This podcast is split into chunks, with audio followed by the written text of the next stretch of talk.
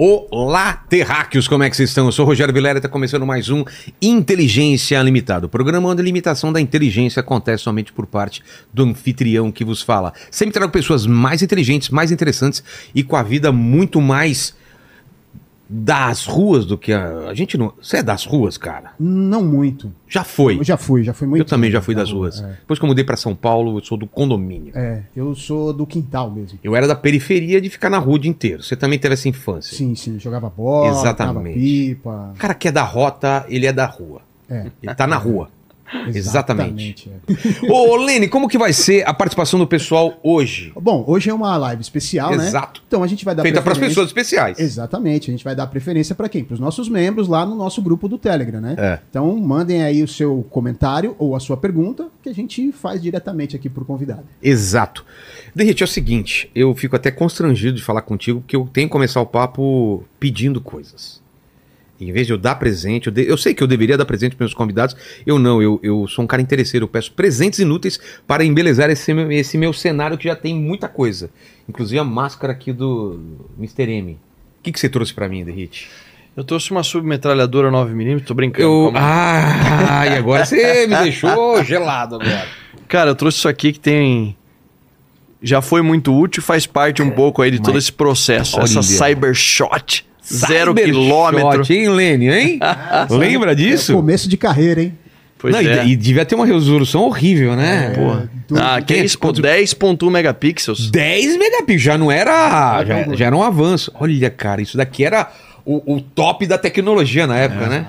Que legal, cara. Isso aí foi o seguinte, o o contexto dela é que quando criaram uma página no Facebook com meu nome, que a história toda do, do- de rede social comigo foi assim, eu cheguei um dia para trabalhar na rota, aí o pessoal do serviço de inteligência me chamou e falou, pô, tem uma página aqui, você tá postando foto fardada? Eu falei, eu nem tenho rede social, pô. Imagina um cara que tá lá na rua combatendo É. o crime vai ter rede social. Eu falei, não, tem aqui. Daí fui ver, tinha uma página, Tenente Guilherme Derrite, com meu nome, e tá aqui. Eu Falei, não sou eu, é algum perfil. Na época nem usava a expressão fake, né? Alguém É. que tá se passando por mim. Eu entrei em contato, mandei uma mensagem. Tive que criar um perfil no Facebook. Naquela época, para criar um perfil, você tinha que mandar um e-mail, voltava um link e tal. É mesmo? Não lembro. Aí criei o perfil para saber quem era e mandei a mensagem: olha, você tá se passando por mim, etc e tal. E a resposta veio. No fim, era uma, uma pessoa que queria entrar na polícia. Falou assim: ó, Tipo fã, assim? não sei se fã, mas alguém que tem, tinha o sonho de entrar na polícia e que estava vendo as ocorrências que eu aparecia nos programas policiais da televisão na época, os Meio que tinham que mais. est- clipava as coisas pra você, né? É, e via, falou, pô, eu tô no terceiro colegial, quero entrar na polícia, tem outros amigos que estão vendo você trabalhar. Por que, que você não pega essa página aqui no Facebook que eu criei com o teu nome e não usa ela como uma ferramenta de Pô. transparência para estimular os jovens e para mostrar o outro lado da Cara, moeda? Foi legal, então, cara. Pô, foi animal. Só que na época eu não imaginava que É. seria essa a resposta. Eu tava, na verdade, puto porque Exato. alguém tinha criado um perfil sem a minha autorização. E quando eu Ou desci... a pessoa tava com umas intenções, quando você entrou em contato, falou: Não, não! É pra é. você, né? Depois pode não, ser. não, pior que não. Foi, um- eu eu até cheguei mesmo? a conhecer essa pessoa, uma garota chamada Nayara, na época tinha uns 17 anos de idade. E aí, quando eu- ela me passou a senha da, da, da página, eu, eu passei a assumir. E naquela época não tinha smartphone, tô falando de 2009, 2010. Tinha aí eu usava assim. essa Cybershot aqui, ó. tchac, fazia um upload e postava uma vez por Olha semana, uma vez a cada que 15. era, era um trampo. E aí, porra, alguns anos depois, essa página no Facebook deve ter hoje quase 3 milhões de seguidores. Então Ó, é um negócio cara, que é. Isso, isso daqui vai ficar muito legal, Helene. Depois pede pro cara pendurar embaixo daquele, daquele gravador, ó. Ficar Exato. bonitona na parede, ó. É, vai combinar super. Não, vai ficar legal. Ah, Eu, você é novo. Eu e o Lene pegamos a- aquele negócio lá embaixo que era o, o toca-fita de gaveta, hein? É. Lembra isso? Sim, sim. Chegava na balada, todo mundo colocava. o Era mó status, né? O cara que toca-fita. tinha, o- mas não é Não status, né? Todo É, mundo toca é da minha época também, da pô. vida. Era o, O smartphone motorrádio, da é, época. era com o o, motorrádio, o com o equalizador Tojo, Tojo, embaixo. é, Tojo. Não era? o Rodstar. Pode estar. Cara, Fitinha, né? Fitinha de colocar fita, fita de. É, era cassete, fita, né? é. O disque, o, o, o CD, CD. veio muito tempo Bem depois. depois, é. Você, você não pegou nisso, né? Peguei, pô, toca fita, opa, É mesmo? Claro. E aí, quando- os primeiros é, de CD, você passava em lombada ele pulava, lembra? Pulava. Não tinha ainda o Não, e o cara que tinha um Discman era o Playboy, era o cara. Exato. Porra. Lembra Nossa, o o Discman amarelo que tinha? Você acha que era da Sony? Acho que era Pô, Sony. Era, era o top quem tinha. Depois eu isso. descobri, cara, que quem inventou, não o Discman, o Walkman foi um brasileiro. E teve um lance Caraca, da eu não Sony sabia, meio não. roubar o projeto. O cara processou e ganhou depois de muito tempo. Depois dá uma olhada se eu não tô viajando. Mas foi um brasileiro que criou o Walkman, cara. Caramba, que Olha legal. que doideira. Mas por que, que a gente tá falando tudo isso? Causa de tecnologia. Pô, falamos da tecnologia, falando Exato, da Cybershot ali, exato. 10.1 megapixels. Exato. E, e- Tá aí o presente, porque faz parte também dessa trajetória de rede É. social e tudo aconteceu depois, ah, o ingresso na vida política. Obviamente, 2018 foi um- a minha primeira candidatura e minha primeira eleição. Fui eleito direto deputado federal e eu tenho certeza absoluta que eu fui eleito graças à rede social Com certeza. por dois motivos. Primeiro, para mostrar para a população o que é o trabalho de um policial. Mas você foi, pelo que você tá falando, você foi um dos, dos primeiros mesmo? Ou já tinha essa. Cara, eu acho que eu fui um dos primeiros. Depois, É. eu- só que eu não me dedicava muito. Meu, minha carreira era dedicada para polícia, depois para bombeiro. Eu não usava aquilo como pensando em ser político. Nunca passou ou de pela minha cabeça. muito a página? Nada, nada. Não tinha técnica nenhuma envolvida, enfim. Entendi. E, mas essas coisas aconteceram. Eu tenho certeza que a rede social foi o que deu é, uma, uma capilaridade, uma visibilidade pelo, pro nosso trabalho. Total, mas a gente tá falando. A gente avançou no tempo aí. Vamos, vamos voltar então pra tua infância. Você nasceu onde? O que, que você queria ser? Brincar de polícia ladrão? Porra, muito. E era sempre polícia. Mas É é, na minha infância foi infância o- um- com muita saudade, eu lembro, né? Nasceu Eu onde? sou de Sorocaba, interior de São Paulo. Sorocaba, É, amo- Muito amigo lá. Eu amo Sorocaba. Também gosto de lá. É, meus pais são de lá, meus irmãos, toda a minha família tá lá. E estudei em escola pública a vida inteira. No, no- na época colegial, que hoje chama de ensino médio, né? Eu consegui uma bolsa de estudos para estudar num colégio particular. E despertou interesse. Eu, eu tava pensando em prestar engenharia, odontologia, aquela dúvida que o perdido, jovem tem, cara, porque perdidão. é, é muito imaturo ainda É. para decidir o que vai fazer o resto da vida. E aí, folhando, olha só como tá relacionado com a Cybershot, né? Foi, isso foi muito antes da Cybershot. Folhando o álbum de fotografia do meu pai, que eu vi a foto dele fardado no tiro de guerra de Sorocaba, TG. Meu pai foi atirador Foto do Exército. Brasileiro. Não, e não era preto e branco, hein? Já Não? era colorida. Já Era colorida? Meu pai é novo, cara. É mesmo. Pai é novo. Meu pai tem 60 anos. Porra, novo mesmo. É, e eu sou o filho do meio, somos, somos em três irmãos. E aí você viu aquela Aí eu vi a foto e falei, pô, fui falar com meu pai e tal, que ele achava do militarismo. Ele, eu falei, pô, e pra ir pro exército, pra fazer daí, você não tinha, a internet era discada ainda, não tinha acesso a tanta informação como tem hoje. Eu falei, academia, SpaceX, pra formar oficial do exército, ou pra ser piloto da Força Aérea. Ele falou, pô, é legal e tal. Mas por que, que você não faz Academia do Barro Branco? A Academia do Barro Branco é a escola de formação de oficiais da Polícia Militar. E eu não sabia nem o que era a Academia do Barro Branco. E aí ele tinha um amigo que trabalhava com ele, o Zé Urbano, que tinha um filho que estava fazendo Academia Militar lá de Sorocaba, o Capitão Hanser, que é amigo nosso, trabalha comigo hoje, inclusive. E aí o, esse, esse filho do, do amigo do meu pai foi em casa, falou que era o Barro Branco, as possibilidades que existiam na carreira do oficial, pode ir pro bombeiro, pode ser piloto de helicóptero, é uma gama de oportunidades, pode trabalhar na rota, pode... Eu comecei a despertar interesse. Só que tinha no meio do caminho a prova da FUVEST. Para entrar na Academia do Barro Branco, era pela FUVEST na época. E eu me preparei para o vestibular da USP, e, enfim. E aí prestei a Academia Militar do Barro Branco. Com 18 anos eu ingressei na, na Academia Militar e fui iniciar minha carreira. E se, se encontrou assim? Você acha que Ah, de cara, você já falou, é porra, isso? Mas não tenho dúvida É nenhuma. Eu, se eu pudesse voltar atrás, eu prestaria mil vezes, cara. Pô, que legal. Eu, assim, depois de Deus na minha vida, eu sou cristão, e, eh, graças a Deus. Você converteu que época? Não, cara, se de verdade, eu sempre eu fui formado numa família cristã, mas Tá. de 2020 pra cá foi a minha conversão. Pra valer mesmo. É, graças à minha esposa, inclusive. É mesmo? É. Tudo começou com a catequese do meu filho em Brasília, é uma história bem ah, bacana. depois, depois a gente fala disso. Mas, é, graças a Deus, eu fui para academia militar, porque eu prestei junto engenharia na, na Unesp, na Unicamp, na Federal de São Carlos. Até passei para a segunda fase de uns. Na Unesp eu passei eu passei para a segunda fase da Unicamp, mas não pude fazer a prova porque coincidia com a do Barro Branco. Ah, tá. Na Unesp eu passei em engenharia elétrica, bem colocado lá em Bauru, mas aí eu falei, não, eu quero seguir o sonho de ser militar e não me arrependo, cara. Depois de Deus na minha vida, minha família, terceiro lugar, a minha formação policial, eu tenho certeza que é, é obje- objeto de realização pessoal, profissional, enfim. E com 18 anos eu entrei, com 22 eu estava me formando. E aí, como um bom caipira, pé vermelho, e a galera que é caipira, pé vermelho, sabe o que eu tô É. falando aqui, você tem uma uma um cordão umbilical parece que não corta, né, para quem então eu queria voltar, queria voltar. Comecei a namorar minha esposa durante a academia militar. A minha esposa é militar também. Ah, é? Conheceu lá, então. Foi minha veterana, É? mais antiga. maltratou você? Não, pior que não. Não, né? Ela é boazinha demais. Mas ela de Porto Feliz, que é uma cidade do lado de Sorocaba, eu de Sorocaba, a gente começou a namorar na época nessas caronas aí de, de idas e vindas de, de- do interior para São Paulo. E ela foi trabalhar em Sorocaba e eu, na sequência, tinha o sonho de voltar para Sorocaba. Como não abriu vaga para o batalhão de Sorocaba, eu optei. Eu, eu até que saí bem classificado na turma, porque a escolha após a formatura é por nota intelectual Tá. e pouca gente sabe, mas a Academia Militar do Barro Branco forma os oficiais da Polícia Militar e tem é, a nota de corte para cada matéria é nota 8. O cara que não tira nota 8 lá fica de, entre aspas, recuperação, que chama verificação final, e ele tem que tirar essa média. A média é 8, senão o cara não passa. Dentro da minha turma, eu saí razoavelmente bem classificado e pude escolher, só que não abriu vaga para Sorocaba. Aí eu falei, vou pegar um batalhão no meio do caminho, que a primeira escolha é por nota, e depois eu vou para Sorocaba. Eu fui trabalhar no 14º centenário, 14º Batalhão de Osasco, que é um batalhão que tem mais de 100 anos. Só que lá, cara, eu me apaixonei pela atividade policial. A carreira do oficial, o oficial é formado para ser aquele cara, o gestor, o administrador. Eu escolhi ser o gestor administrador, mas eu queria ser polícia. É. Eu era apaixonado pela atividade. Eu trabalhava no período noturno, que era onde as coisas, as ocorrências mais graves É, aconteciam. acontece. Tive o privilégio de trabalhar com excelentes professores, excelentes policiais, que me ensinaram a ser polícia antes de mais nada.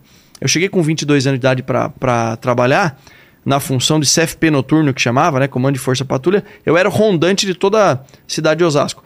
Todos os sargentos que estavam sob meu comando eram mais velhos que meu pai. Eu chamei os caras só que eles, que eles cabeça branca, mas Sim. tudo professor de polícia. Falei pros caras, rapaziada, eu quero aprender a ser polícia com vocês e tal. E a gente chegando com muita humildade. Eu fui literalmente abraçado por eles. E aos poucos a gente foi pegando mais gosto. Eu fui fazendo curso de especialização dentro da instituição. Eu fiz curso de instrutor de tiro, curso de força tática, curso de controle de distúrbios civis, que é o curso de choque. E aí, é, naturalmente, ao invés de ir para Sorocaba, Sim. eu fui e falei com a minha esposa, falei, ó, quero trabalhar na rota. Aí foi a... E ela, e, que- e ela de boa. Cara, minha esposa sempre me apoia É em mesmo? tudo, cara. Ela é fantástica, uma pessoa maravilhosa. E quando eu falei que iria, ela falou assim, é teu sonho?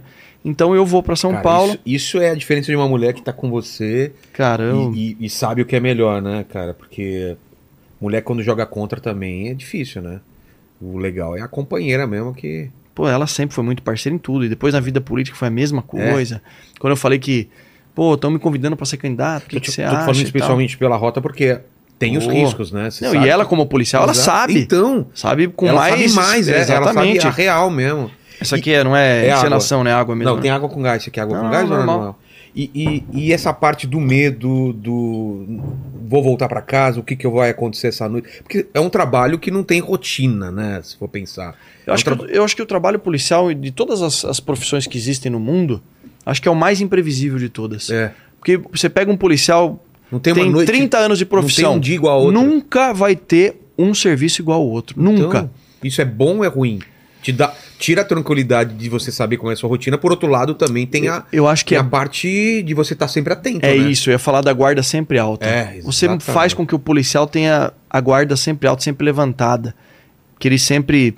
Ele nunca desacredite de uma ocorrência, nunca ache que a ocorrência é tranquila. Às vezes, uma ocorrência, quando cai o 90, ah, tem um indivíduo em atitude suspeita, em frente a, a um determinado local, chega lá, um, é um assalto a banco, ou uma Entendi. ocorrência de, de roubo a empresa. Então faz com que Aconteceu o policial. isso, tipo, é uma ocorrência que Várias. parece que é normal e é uma treta absurda. Várias vezes. Inúmeras vezes. Quer ver uma que aconteceu em Osasco, inclusive? Tá. Ah, ocorrência de alarme disparado, quatro e meia da manhã, é, num supermercado tal, não lembro o nome do supermercado.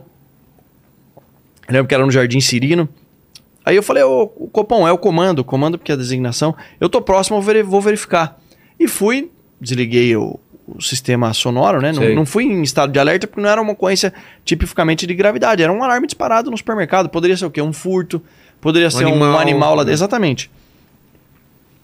Fomos assim, mais ou menos tranquilos. Eu falei, rapaziada, não vamos duvidar porque pode ser alguma coisa mais grave. Chegamos lá, dentro desse estabelecimento tinha um caixa eletrônico, era um roubo em andamento do caixa eletrônico, explosão do caixa eletrônico dentro. Nossa. Se a gente chega A com a guarda baixa, O, o- disparo do, do alarme. o alarme foi a entrada deles. Ah, tá. Eles não conseguiram efetuar o roubo porque nós chegamos antes deles que eles concluíssem, mas já tava com maçarico, Armado? cortando, armado com fuzil os caras. E aí? A gente soube, Não, mas, mas descreve assim, é- a cena. Você chega. Não, a gente chegou, e quando a gente chegou, é, eles deviam ter alguns olheiros em alguns pontos específicos para avisar se a viatura tivesse a caminho. Entendi. E aí, quando a gente chegou, eles já tinham abandonado a missão, não conseguiram levar nada. Foi uma, uma tentativa, foi frustrada graças à presença do policial e graças ao alarme que disparou. Se não fosse o alarme disparar, talvez eles tivessem levado esse, esse dinheiro e É. a gente não teria nem tomado conhecimento. Mas as testemunhas depois, eu lembro que tinha um vigilante de um, de um prédio da falou: ó, os caras saíram aqui, três caras com uma arma desse tamanho, ou seja, estavam com Nossa. fuzis e tal. Enfim. Então você não pode baixar a guarda nunca, né? Mas você já teve numa troca de tiros. Al- não? Algumas, né? E aí, cara? Você, você, você consegue pensar eu posso morrer ou ou você tá tão tá tão vivo naquele negócio que você não, não, não tem essa, esse, esse negócio? Sabe o que, que salva o policial Ah. numa troca de tiros? É o treinamento que ele adquire É ele a correr o mais rápido possível Não. dali. Tô brincando. É, o- é o cara ter o treinamento adequado para essa situação. É, É, você saber que você- estado de emergência. Tá. E o treinamento condiciona ele a agir de uma maneira, de se portar numa maneira do perigo, onde todo mundo corre. É até Exatamente. legal você falar isso. Porque o lado instinto- racional é, do ser humano o é fugir. do- é. E o lado do policial, a primeira coisa, vou você fazer. tá indo contra seu eu, instinto. vou, eu vou te dar um exemplo. Sentasse um cara armado ali. A Certo. primeira coisa que o, que o instinto abaixa do policial é, é eu. É uma coisa de louco no nosso cérebro. Eu, na- quando eu entrei, eu já vi que aqui tinha uma viga. Eu falei assim: se tiver alguma coisa, eu já me protejo. Ah, tá. Você já primeiro, vê pontos de escape, de cara. proteção. Então, o treinamento condiciona o policial a saber reagir. Então, esse, esse treinamento, é, o e o- junto com o estado de alerta que a gente mencionou, fez com que eu saísse vivo de todas as ocorrências que eu, Você mora aqui em São infelizmente. Paulo? Moro. Depois você me passa seu endereço. Se tiver um, um- um- um apocalipse zumbi, cara, eu, o Lene e a Fabi, a gente corre pra tua casa, porque, cara, a gente vai morrer logo. Com A certeza. gente não tem o menor treinamento pra enfrentar um apocalipse zumbi. Com certeza. Não, Eu mas- quero estar com o derrite, com a galera que Não, manja. mas tem, assim. a, tem as nossas forças policiais É, aqui de São mas- Paulo que é, e são... se eles viraram zumbi? Comeram eles e eles viraram zumbi.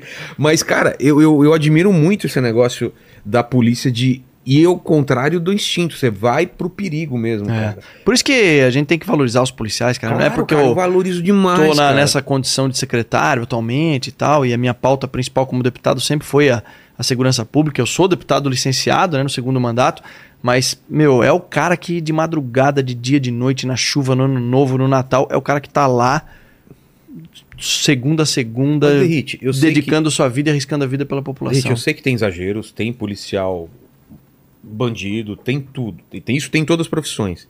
Mas quando foi que mudou a percepção de alguma parte da população em relação à polícia?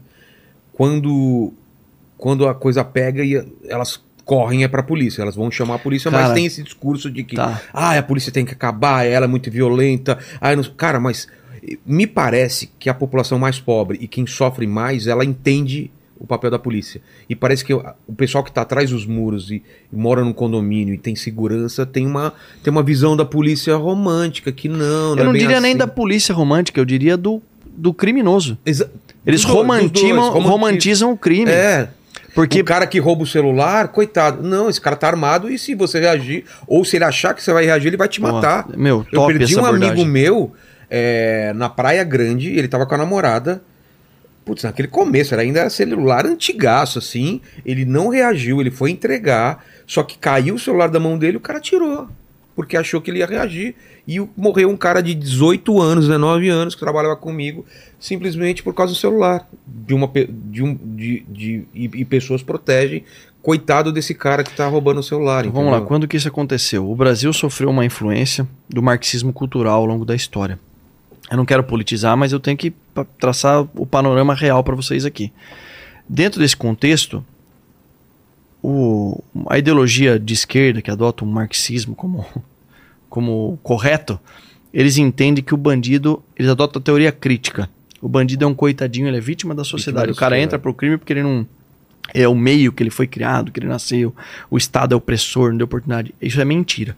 Existe a teoria crítica, chamada teoria racional, ou a teoria econômica do crime. Essa daqui é a que deu certo em países desenvolvidos. E para essa teoria aqui, Qual é essa teoria? ela enxerga o crime como uma atividade econômica, como uma outra qualquer Um trabalho. no trabalho. E nos países onde a criminalidade é muito alta, é porque existe uma vantagem econômica para que o indivíduo entre na vida delituosa, seja criminoso, ou sendo, permaneça nela. E a chance de, de ele ser preso ou ser condenado é menor do que, do que a chance de ele ganhar muito dinheiro. Os meios de dissuasão É. dele são infinitamente inferiores às vantagens Exato. econômicas que ele pode. E sempre é uma decisão racional que ele toma, baseada numa decisão econômica. O Vilela, quem escreveu isso daí chama Gary Becker. É um economista norte-americano, escreveu em 1968 a Teoria Econômica do Crime e ganhou o Nobel de Economia em 92. Ah, Eu não tô falando do cara que tá desesperado, que não tem, não tem dinheiro pra comprar comida e ele furta É outra- uma é outro comida assunto, é. no supermercado. Não é esse cara. Estamos Mas falando esse cara, do não- cara que escolhe É. pegar uma arma, pegar refém ou entrar numa casa pra Ou roubar. pegar um fuzil e estourar um caixa eletrônico. Exatamente. Esse cara. É. E nesse contexto, romantizaram e colocaram o bandido como um coitadinho, vítima da sociedade ao longo dos anos, e a nossa legislação não acompanhou a justiça criminal que deu certo em países desenvolvidos. Todo mundo ouviu falar no que aconteceu em Nova York, É, com Rudolf Giuliani, tolerância zero, teoria, das Que janelas era um quebradas. perigosíssimo, né? E como que ele resolveu? Tolerância zero. É. Vamos punir o menor dos delitos para evitar que o maior dos delitos aconteça. Então, o cara não pode usar droga, o cara não pode cometer um furto que vai para cadeia e fica preso. E no Brasil, dentro de um processo histórico, desde 1984 para cá, quando instituíram a Lei de Execuções Penais, que é de 84, nós criamos uma série de benefícios para o criminoso, ou seja, nós atribuímos vantagens econômicas para o indivíduo escolher racionalmente entrar para a vida do crime. Eu vou apontar alguns aqui. Dados do Ministério Público de São Paulo de 2021 apontam que a cada 100 crimes de roubo praticados no estado, só dois chegam na fase de pena. Putz. Meu irmão, tô A falando de maior no- parte. 98% dos casos, o criminoso que comete um roubo não é apenado. Porque nesse trajeto todo a gente tem, primeiro, famigerada audiência de custódia. Que o cara é preso pela polícia. Nós fizemos uma operação, a gente vai falar aqui com certeza sobre Cracolândia. Uma das fases da operação na Cracolândia, prendemos 18 criminosos. 18 criminosos. Não é que eu acho que ele é criminoso, não. Que tinha filmagem dele pegando isso aqui Flagrante, filmagem. vendendo o cara um corpo probatório robusto que ele tava, que ele era traficante, ele estava no comércio ilícito de drogas. 18 identificados com filmagem, etc e tal. No dia seguinte, seis foram liberados na audiência de prova. Cara, custódia. isso deve dar muita. Deve desanimar muito, né? O negócio desse. Não porque nós somos idealistas, né? Mas assim, é difícil. Então a gente fica ali com jogo Mas por foram cintura. liberados? Se tinham provas. Então, cara, é uma resposta que só o Poder Judiciário e a população um dia vai se conscientizar e começar a cobrar de todos, porque eu defendo a reforma do sistema de justiça criminal, que passa majoritariamente pelas leis do Congresso Nacional. Foi por isso que eu decidi me candidatar a deputado federal. Mudar de lado por dentro. Parar de enxugar gelo aqui como policial e falar: peraí, eu quero mudar as ferramentas para que o policial. Porque o policial ele faz, cumpre a lei e faz com que a lei seja cumprida. Então, nesse contexto, de cada 100 crimes de roubos, dois O chegam na fase tá de na pena. ponta. Que tá na ponta. E na outra ponta tá o juiz? O que que Cara, não, não é na ponta. Vamos enxergar como um, um- um círculo aqui. O Tá. a ju- sistema de justiça criminal. Você tem o Congresso Nacional que elabora as leis, você tem o Ministério Público, você tem o Poder Judiciário, que são operadores do direito, você tem a Polícia Judiciária, que é a Polícia Civil, a Polícia Militar e o sistema prisional, que pouca gente é, dá a devida importância. Dentro desse sistema de justiça criminal que tem todos esses atores, entre aspas, envolvidos, o, o maior protagonista da reforma do sistema de justiça criminal é o Congresso Nacional. Porque tanto o MP, quanto o Judiciário, quanto os policiais, eles trabalham com as leis que são vigentes naquele país. Então, num país onde que existe, primeiro, audiência de custódia, que solta, em alguns tipos penais, mais 50% dos criminosos presos eh, 24 horas depois da prisão. Onde você tem um auxílio reclusão que paga 1.813 reais em média, não sei quanto é que está atualizado, muito mais do que o salário mínimo para o criminoso. Claro, ele tem que obedecer alguns requisitos, tem que tá, mas existe essa aberração. Você tem saída temporária de preso, você tem de- o preso com direito à visita íntima, você tem o direito à progressão de regime, você tem uma série de direitos para o criminoso, uma série de fatores é, é, que são lenientes é, com quem comete crime e para a vítima, o sistema de justiça criminal esquece da vítima e trata o bandido, que é um cara que agride a sociedade, como um coitadinho vítima da sociedade. Ele não é. Ele toma uma decisão racional. E o fator preponderante para ele tomar a decisão racional de cometer um delito, que vai ter vantagem econômica, é porque tem essa série de benefícios Então, para ele. Fora o criminoso, quem, porque, quem ganha com isso? Com essa frouxidão aí na, na pena, da, da- na punição? Quem que ganha com isso? Quem mais sofre com isso é a população mais carente, que não tem direito, ou não tem condições É. de morar num condomínio com segurança, tem- de ter segurança privada, de ter rua, carro blindado, que pega ônibus e condução, são as maiores vítimas do crime. É. Tanto é que se você perguntar eh, nas comunidades, nas periferias, os caras que eu- qual é o maior medo de um pai de família, uma mãe hoje em dia? É que o, o filho entre pra vida delituosa, porque ele tá ali latente na, na cara dele, a droga, é, o roubo, O enfim. dinheiro mais fácil. Sim, Mas você é otimista em relação a mas isso? muito. É? Mas muito. Tanto é que eu fiquei três anos e meio no meu primeiro mandato como deputado, brigando quase contra tudo e todos lá, para que a gente pudesse ter uma semana exclusiva sobre o tema segurança pública. Se você perguntar para qualquer brasileiro médio, para quem está nos assistindo É. aqui, aqui não, que o povo é muito mais inteligente, né? Que assiste aqui o podcast. Cer- Espero que sim. Porra. Espero que sim, né, Lene? Tanto é o nome, né? Inteligência. Não, é limitada. A minha é limitada. Do público, espero que não Não, mas assim, se perguntar para qualquer brasileiro quais são os maiores problemas do Brasil, com certeza a segurança, Segurança, pública é. vai aparecer em primeiro lugar. Com certeza. E aí, cara, parece que dentro daquele daquela do Congresso Nacional, os caras vivem em outro mundo. Daquele carpete com proteção, o cara vive numa bolha, meu irmão. Ele não vai sente, ver o que, né? que a população tá passando. Vai pra rua pra ver. É claro, e, e esse tema, depois de três anos e meio, a gente conseguiu, conseguiu ter uma, uma semana exclusiva sobre segurança pública no plenário. E aí o, o deputado Arthur Lira, que é o presidente da Câmara atual, já era, foi quem teve palavra e cumpriu. Dentro dessa semana, a gente conseguiu tipificar aquele crime de domínio das cidades, onde os- o novo cangaço, onde criminosos armados explodem caixa eletrônico, etc Então, e tal. E também eu consegui explica- colocar... Depois me explica o lance do novo cangaço, Tá. que é um termo que o pessoal tá usando, eu queria entender direito. Eu, eu falo sim. E eu consegui pautar um projeto que eu fui o relator, que é prever o fim das saídas temporárias de presos. A saidinha? Saidinha de preso. Eu aprovei na Câmara com 311 votos favoráveis. Aí foi pro Senado, tá parado lá no Senado. A gente espera muito que os nossos senadores tenham a responsabilidade de ouvir a população e, e- e tenham a convicção de que esse tema é um tema relevante para a segurança pública. Aí acaba. Ah, é? Aí o preso não tem mais direito à saída temporária. É o meu sonho. Porque, vamos explicar É uma isso. realização. O que Quem acontece? É que sai? Quem é que sai? São os presos que estão presos no regime semiaberto. Em cinco oportunidades por ano, cinco, eles têm esse benefício. De até sete dias. Eles podem ficar. Tem uma galera que não volta. Tem uma galera que não volta, uns criminosos que não voltam. É. E além disso, são dois fatores importantes. Além de você ter o pessoal que não volta, durante o período da saída, nós comprovamos cientificamente, através de um trabalho científico, coordenado pelo Major Rodrigo Vilardi, que hoje trabalha comigo lá na Secretaria de Segurança Pública, que é mestre e doutor em Direito Penal. Ele usou os capitães que fazem um mestrado profissional, é um curso chamado CAO, para comprovar que durante o período das saídas temporárias, o- os indicadores criminais eles aumentam substancialmente. Ou seja, o cara que está saindo do. sendo beneficiado pela saída temporária, ele não está indo visitar o pai, a mãe, a família, ele está cometendo crimes. Isso está comprovado cientificamente. Fora esse, esse fator, você tem um fator da moralidade. Qual que é o fator da moralidade? Você não tem a saída do Dia dos Pais? Aí você tem criminosos que se tornaram até famosos, Que mataram que matou os o próprio pai e é liberado na saída do Dia dos Pais. Pô, Pô. isso é um absurdo. Porque se é para o argumento é, romântico, marxista da, da saída temporária de preso, é para buscar ressocialização.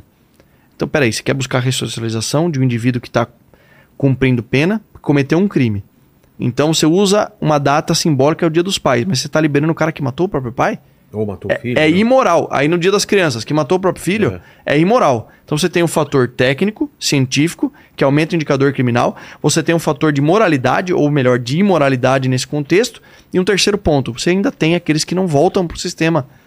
Aí, alguns. É, Aí tem todo um trabalho pra tentar achar esse cara. não, e.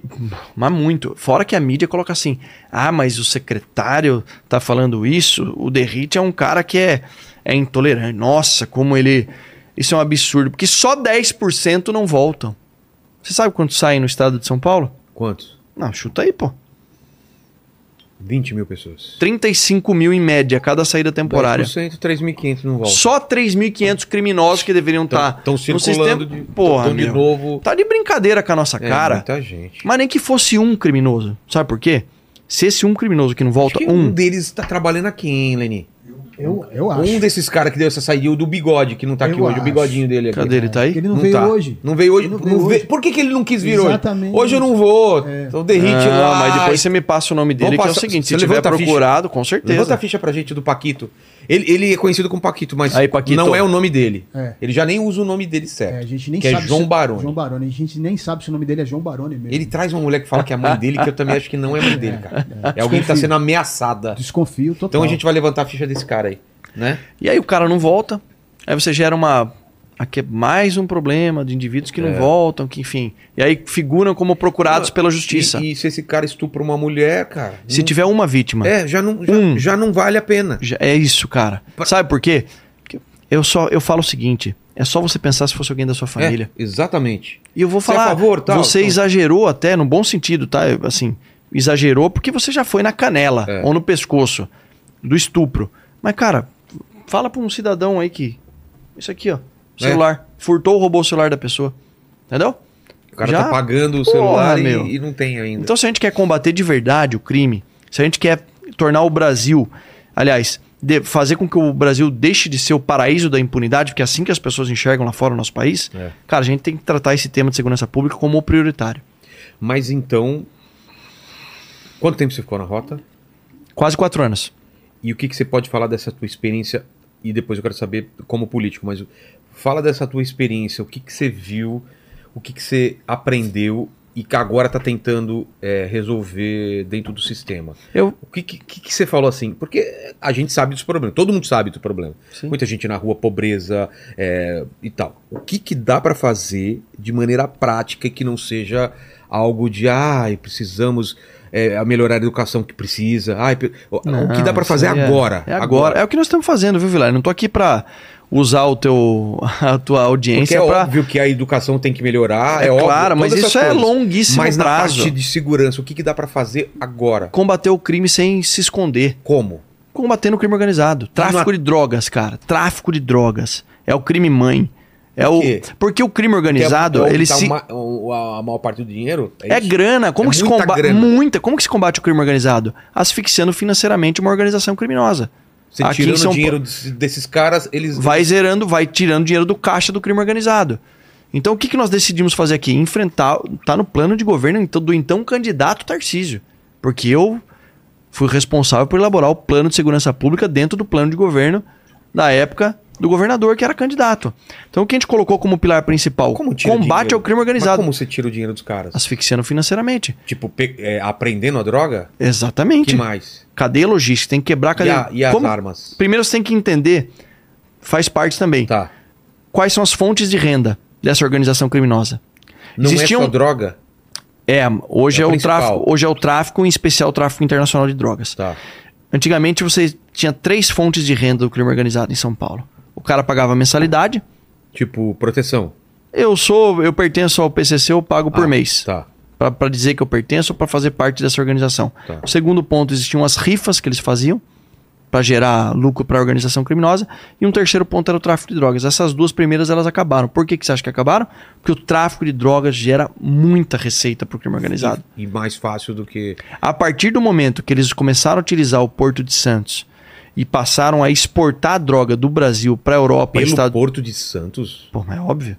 É o segundo maior porto utilizado para exportar Achei droga que no era mundo. Uns, por, uns porto menor, um lugar menos. Logo no Porto de Santos. cara. Segundo informações de inteligência, é o segundo maior exportador de cocaína do mundo. Só perde para Guayaquil, Mas não é fácil você descobrir isso num, num- lugar. Como que eles conseguem? É, é Cara, um esquema todo é fechado? Sim. Aí é trabalho da Polícia Federal, como é porto e é, É. um porto internacional.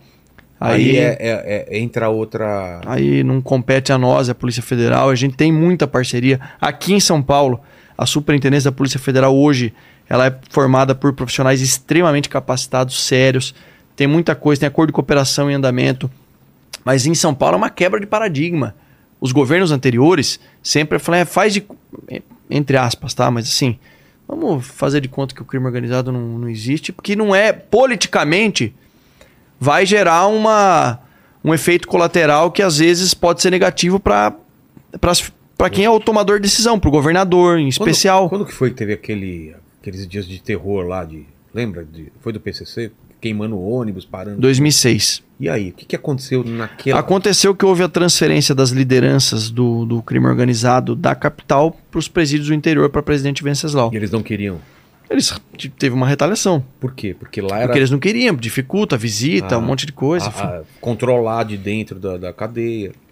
E ali foi uma decisão acertada à época. Só que aí não se sabe ao certo o que aconteceu. Teve uma CPI lá no Congresso que alguns dizem que houve, se houve ou se não houve acordo por parte da época do É, governo do daí, estado, tinha enfim.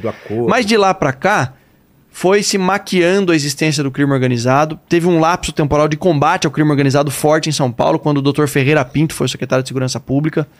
Eu sei muito bem disso porque é a época que eu fui tenente na rota. Então a gente combatia o crime organizado. Só que esse combate ao crime organizado fez com que autoridades políticas da época falavam, "Não, vamos tirar um pouco o pé. E aí eles foram se fortalecendo economicamente. Porque o crime, lembra que eu falei? É. uma atividade econômica. Está gerando lucro, em especial o tráfico de drogas e o tráfico internacional. Então os caras começaram a se fortalecer, romperam as barreiras do, do estado de São Paulo, foram para outros estados, romperam as barreiras do Brasil e foram para outros países. E hoje o PCC é uma, uma das maiores organizações criminosas do mundo. Porque foi negligenciada aqui em São Paulo a sua existência e o seu poder. PCC e Comando Vermelho. Comando Vermelho é Rio. É. E PCC o que é? São Paulo, né? As origens são essas, né? E, e aí? Eles têm uma, uma certa similaridade. O Comando Vermelho é, é- é mais antigo. Porque a origem deles é, foi na mescla de presos políticos com presos comuns. Então, aqui em São Paulo, nós temos um dos sequestradores chilenos do Washington Oliveto, o Norambuena. Ele é considerado, acho que tem até um- alguns relatos que o próprio é, Marcola do PCC acabou falando que foi um dos mentores intelectuais deles. Os caras ainda como romantizam mentor como se fossem intelectuais. Vai tomar banho, né? Mas enfim, eles. um palavrão agora, É, pois é. Quase, cara. Tem que me controlar aqui. Né? Às Tomar vezes no banho. Banho. Seu É. filho. Parece tiras, né? Do, do- da sessão da tarde. Seu filho da mãe. Vou chutar o seu traseiro. Eu não sou é? idiota. Seu, seu bastardo. Seu bastardo. O cara falou, motherfucker! É, daí a tradução cara, é light, Seu babaca, né? É que eu. Às vezes eu esqueço que eu. Tranquilo, Como tranquilo. deputado eu posso falar o que eu quiser, como Tranquilo. secretário o pessoal pega mais no pé. Mas vamos lá. Tá, esse cara então. E aí a origem deles é exatamente do, lá do com Comando ele. Vermelho também. Eles Também? misturaram presos políticos com presos comuns e aí eles começaram a. se- A, a entender Se organizar. como, como uma coisa Uma organização. que poderia crescer e se E organizar. foi o que aconteceu. Isso foi sendo negligenciado. E com o crime não se negocia.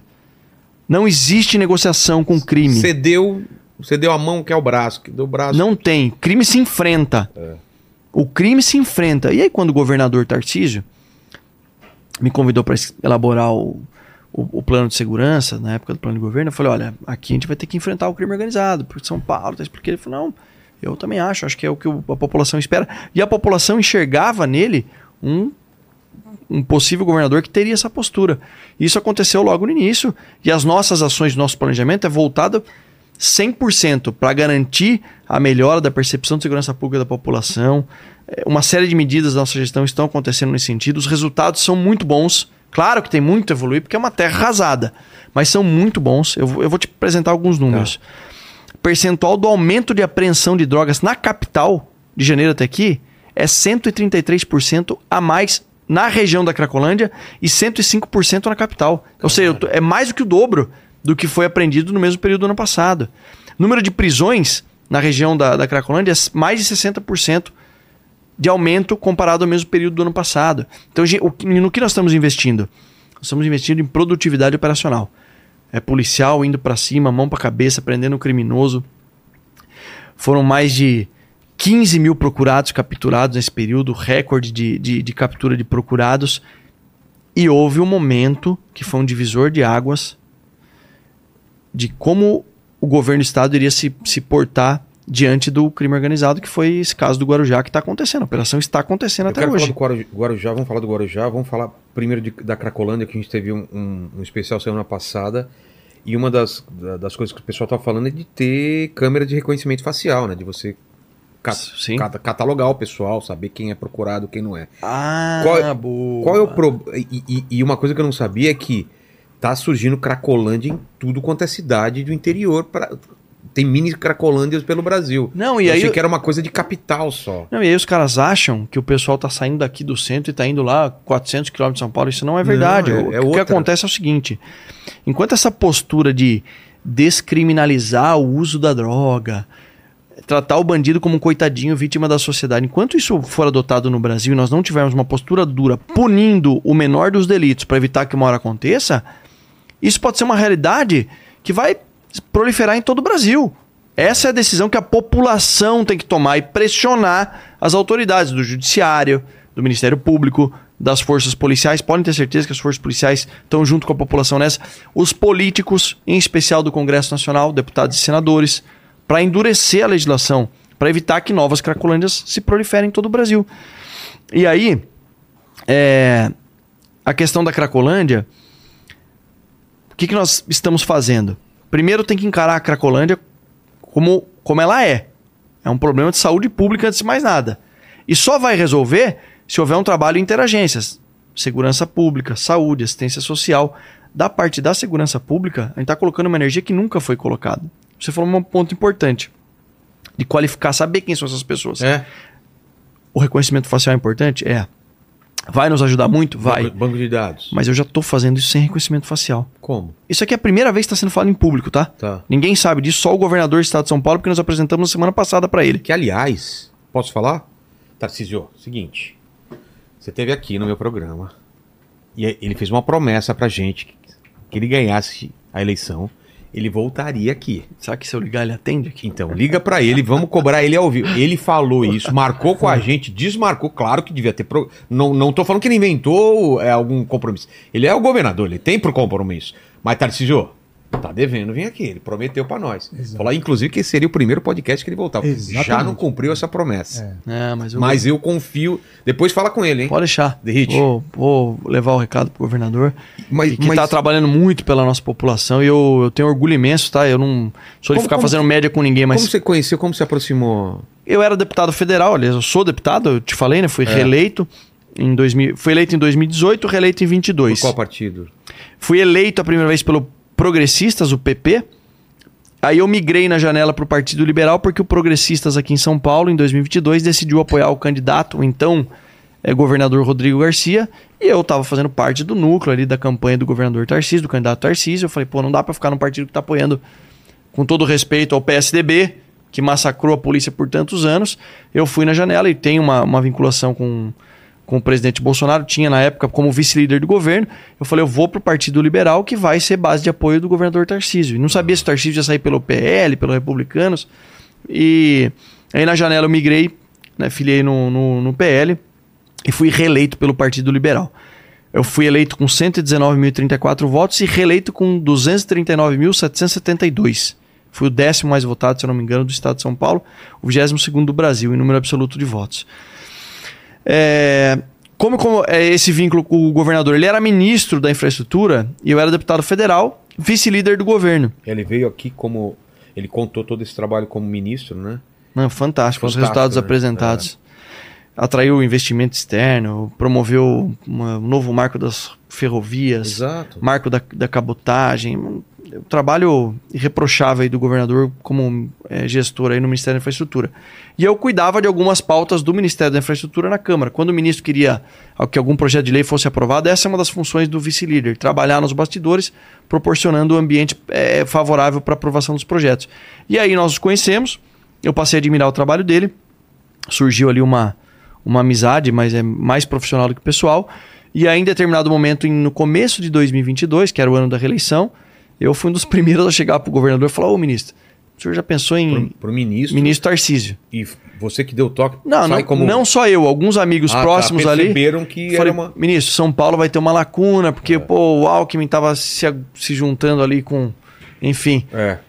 O, o, o, o estado que ficou na mão do PSD muito tempo. O Alckmin saindo da jogada, o go- candidato ao o governador que ia ser candidato à reeleição, a gente sabia que não ia é, subir nas pesquisas, porque não, não era tão conhecido. Existiria uma. E aí o Haddad candidato aqui. A, nossa, a minha primeira preocupação como paulista é deixar o PT, que nunca ganhou aqui no estado, ganhar.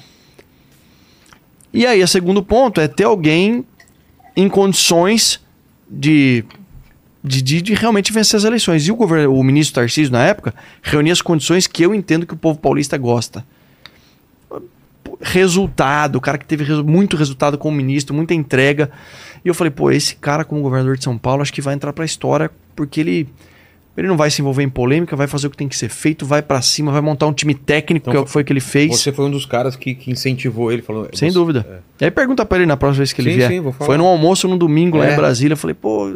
Ele falou, ah, e, e ele, e ele já estava sendo sondado para ser candidato ao Senado em alguns estados. Porque Ah, ele fez entendi. muito. É, por exemplo, Ferrovia Norte-Sul, que ligou os estados maiores produtores agrícolas do país ao Porto de Santos, para o escoamento. Então, esses estados, em especial o pessoal do agro, queria ele como um senador, para ser mais um defendendo lá é, a bandeira do agro, enfim. E aí eu consegui. Aí no primeiro momento ele ficou meio assim, daí o, o convite do, do presidente Bolsonaro para que ele saísse candidato ao governo do estado, para que tivesse alguém também aqui para para falar o nome do, do, do Bolsonaro no, segundo, É, no quando- primeiro e segundo turno. Quando eu vi enfim. os nomes candidatos. Até comentei aqui, né, Olênio? Eu imaginei que ele ia ganhar mesmo pela, pelo que estava encaminhando quando ele veio aqui. Eu falei, putz, ah, eu acho que vai dar. Eu não. Eu, o, o, o, o- para presidente estava bem. Ninguém sabia o que ia acontecer. Mas para governo estava, acho que mais fácil de adivinhar. Mas eu acabei interrompendo, é, Derrit, que você ia falar que ia falar pela primeira vez alguma coisa aqui Ah, de ação. É. na Cracolândia. Exato. Nós apresentamos para o governador na semana passada o que, que nós estamos fazendo. Primeiro, a integração é fundamental para que melhore a segurança pública. Entre as polícias? Sempre existiu uma rixa. É mesmo? Ah, se vier alguém aqui falar que é mentira, é politicamente correto. Sempre houve uma rixa entre a polícia militar e a polícia civil. Por quê? Porque, cara, porque o ciclo de polícia no Brasil, ele é diferente. A, a- a polícia militar faz a parte ostensiva e a polícia civil a parte judiciária. Investigação. Investigação e a decretação da prisão, ratificação da prisão que é feita pelos policiais do patrulhamento ostensivo. Então sempre existiu um- uma certa queda de braço entre as instituições. Hoje eu vejo, e não é demagogia, você tem que perguntar para os policiais, Tá. é claro que tudo isso que eu tô falando é processo de evolução e vai evoluir muito ainda. A gente sabe que ainda não está no, no ideal. Mas hoje existe uma real integração. Quando eu fui convidado a ser secretário, em que pese eu já ser deputado e tal, o pessoal da Polícia Civil falou: ah, mas o cara veio da PM. Qual foi a primeira iniciativa que eu fiz? O então delegado-geral, doutor Nico, Oswaldo Nico Gonçalves, que é uma figura espetacular, um grande amigo, eu convidei o Nico para compor comigo para ser o meu secretário adjunto, secretário executivo, como é chamado. Para quê? Para mostrar primeiro para a Polícia Civil, falar, ó, gente, o doutor Nico tá aqui, é o delegado geral e vai estar junto com a gente. Não é, não é que a PM que vai ter protagonismo. Aqui o nosso foco é população, que é melhor para a população. Trouxe o Nico, fizemos uma composição, indiquei para o governador, ele nomeou, que ele me deu carta branca. Tanto um comandante-geral da Polícia Militar, o Coronel Castro, que é um baita de um cara, operacional, trabalhou 15 anos na rota, o mesmo perfil que o, que o meu. Quanto o delegado-geral, o doutor Arthur Dias, um cara espetacular, sugiro trazer, trazê-los um dia, doutor Arthur Dias, o delegado-geral. Tá. Um baita cara. O Nico tava, tava pra vir aqui, né? Vamos, vamos, Vamos forçar o Nico, mas traz o Arthur também, traz o Cássio, os caras são feras. Aí, é, o doutor Arthur, que trabalhou a maior parte da vida dele no Garra, no GER, piloto de helicóptero formado na PM anti-sequestro, um, muitos anos da divisão de sequestro. Esse perfil operacional e integrado fez com que esse trabalho na Cracolândia, que é o que onde eu vou chegar, a gente está fazendo um processo de requalificação. O fluxo, como é chamado, aquele, aquele grupo de pessoas de usuários de drogas, sempre foi é, identificado por número. Ah, tem X pessoas, mas ninguém nunca soube. Quem contou? É. E outra, você não pode tratar as pessoas, os caras que estão lá, como número. Eu quero saber exatamente quem é aquela pessoa. Seu nome é Rodrigo, o primeiro nome? Rogério. Rogério Vilela. Eu quero saber se esse cara que tá aqui é o Rogério Vilela. Como eu vou saber? Qualificando. Nunca ninguém fez isso. E nós estamos num processo de requalificação. Hoje já tenho uma lista com 800 nomes, eu sei quem é.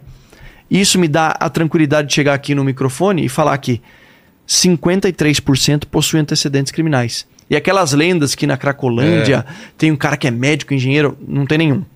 É mentira. Não tem nenhum. E nesse processo de requalificação, também me aponta que mais de um terço tem algum tipo de medida cautelar. O que que é medida cautelar? É o cara que está, de repente, no cumprindo pena em regime aberto e não poderia estar a partir das 8 horas da noite na rua. Ah, e o cara tá. Isso está proporcionando pra gente oficial Poder Judiciário dizendo: olha, esse cara aqui não está cumprindo as medidas cautelares que vocês do Poder Judiciário impuseram a ele. Sabe o que já aconteceu pela primeira vez na história? Ah, a prisão preventiva de um indivíduo que não estava cumprindo a medida cautelar. Então nós estamos pensando fora da caixa para resolver o problema de segurança pública que faz parte de um grande problema chamado Cracolândia. Então a Cracolândia está tendo uma energia da segurança pública como nunca houve. E o processo de requalificação tem pessoas que são do interior, tem pessoas que a gente acionou a família que estava constando como desaparecido, só que a gente está trabalhando de forma silenciosa nesse processo de requalificação. Agora, é, são 340 e poucos indivíduos, que dá mais de um terço, que estão descumprindo algum tipo de medida cautelar. E nosso acordo de cooperação com o Tribunal de Justiça, que vai ser assinado em setembro, vai permitir que o policial pegue o tablet ou um celular, preencha um formulário e avisa, avise diretamente o Poder Judiciário que aquele indivíduo chamado Rodrigo Vilela. Rogério. Desculpa, Rogério, não sei porque eu tô Todo- chamando você de não, Rodrigo, todo cara. Mundo, né? Todo mundo confunde Porra. com Rodrigo. É incrível. Eu devia chamar Rodrigo, cara. É. Vou lembrar do meu médico brother, meu Rogério Padovô, vou te chamar de Rogério.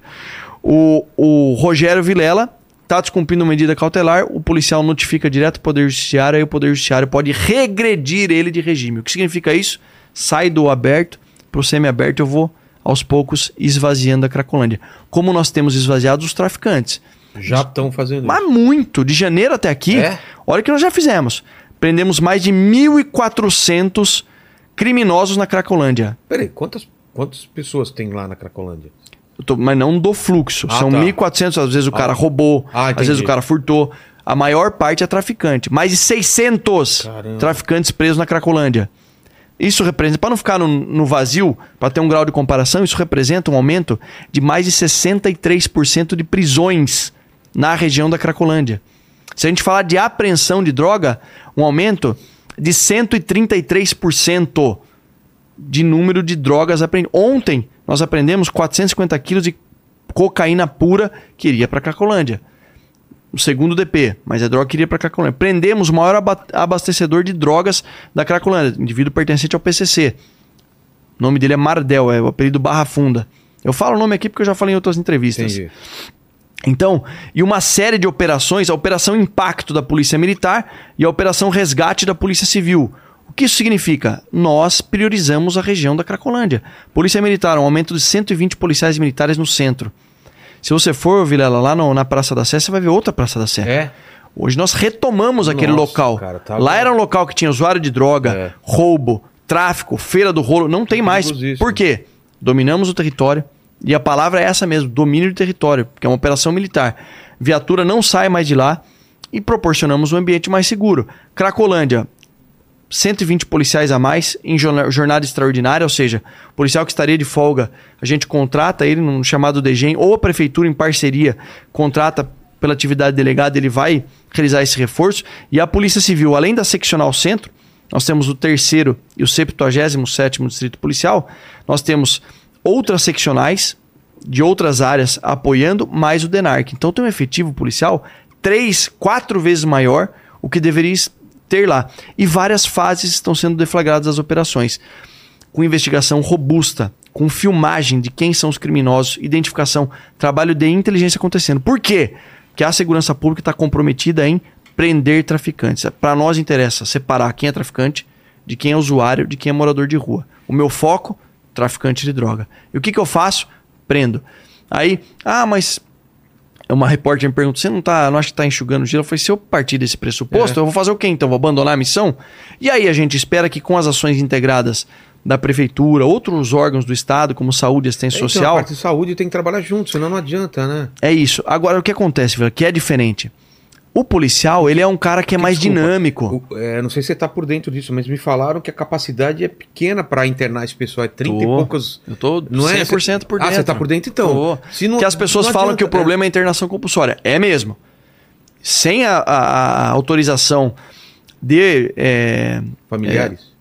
Não é nem familiares de, de condução coercitiva, que é a internação Ah. compulsória, a gente não vai conseguir resolver o problema. Agora, antes de partir para esse lado, que eu tenho que leito, ter o leito é. disponível. Entendeu? E, e, e- Sim, e a polícia sempre. E a, né? e a segurança pública sempre responde mais rápido. É. Porque os caras são preparados para crise. Tô falando de policiais militares e policiais civis estão acostumados a combater o crime. Então, quando eu virei a chave e falei, vamos combater a Cracolândia, as outras áreas não conseguiram acompanhar o ritmo, porque o nosso ritmo é mais acelerado Claro. mesmo. Agora sim, eu vou continuar prendendo traficante, eu vou continuar combatendo o crime, asfixiando financeiramente o crime organizado, em especial na Cracolândia, e buscando medidas ali é, é, que nunca foram realizadas em termos de gestão, como essa de avisar o judiciário de quem está descumprindo é, medida cautelar imposta por eles, para que a gente vá esvaziando. E o, e o pressuposto, acho que o pilar base disso é conhecer os caras pelo nome, quem são, esse processo de requalificação. E aí lá na frente a, a, a câmera de reconhecimento, a, câmera com reconhecimento facial vai ajudar bastante.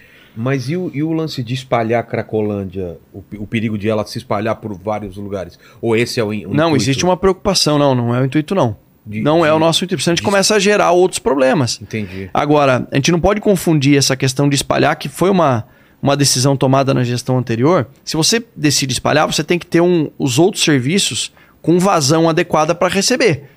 Assistência social, saúde, Sim. internação. Se você não tem, é errado espalhar. Por isso que eles ainda estão concentrados lá e o nosso trabalho de inteligência está acontecendo. Quais são as próximas etapas do nosso trabalho? Requalificou, acordo de cooperação e sistemas integrados da Polícia Militar com da Polícia Civil com o Judiciário para informar via sistema, nada de papel, de ofício. Via sistema eu falo, esse cara está descumprindo, está aqui a foto, etc e tal. E o Judiciário ajudando a tirar esses caras do, do fluxo. E aí compete exclusivamente à Prefeitura locais como pensões, hotéis clandestinos que não tenham vará de funcionamento.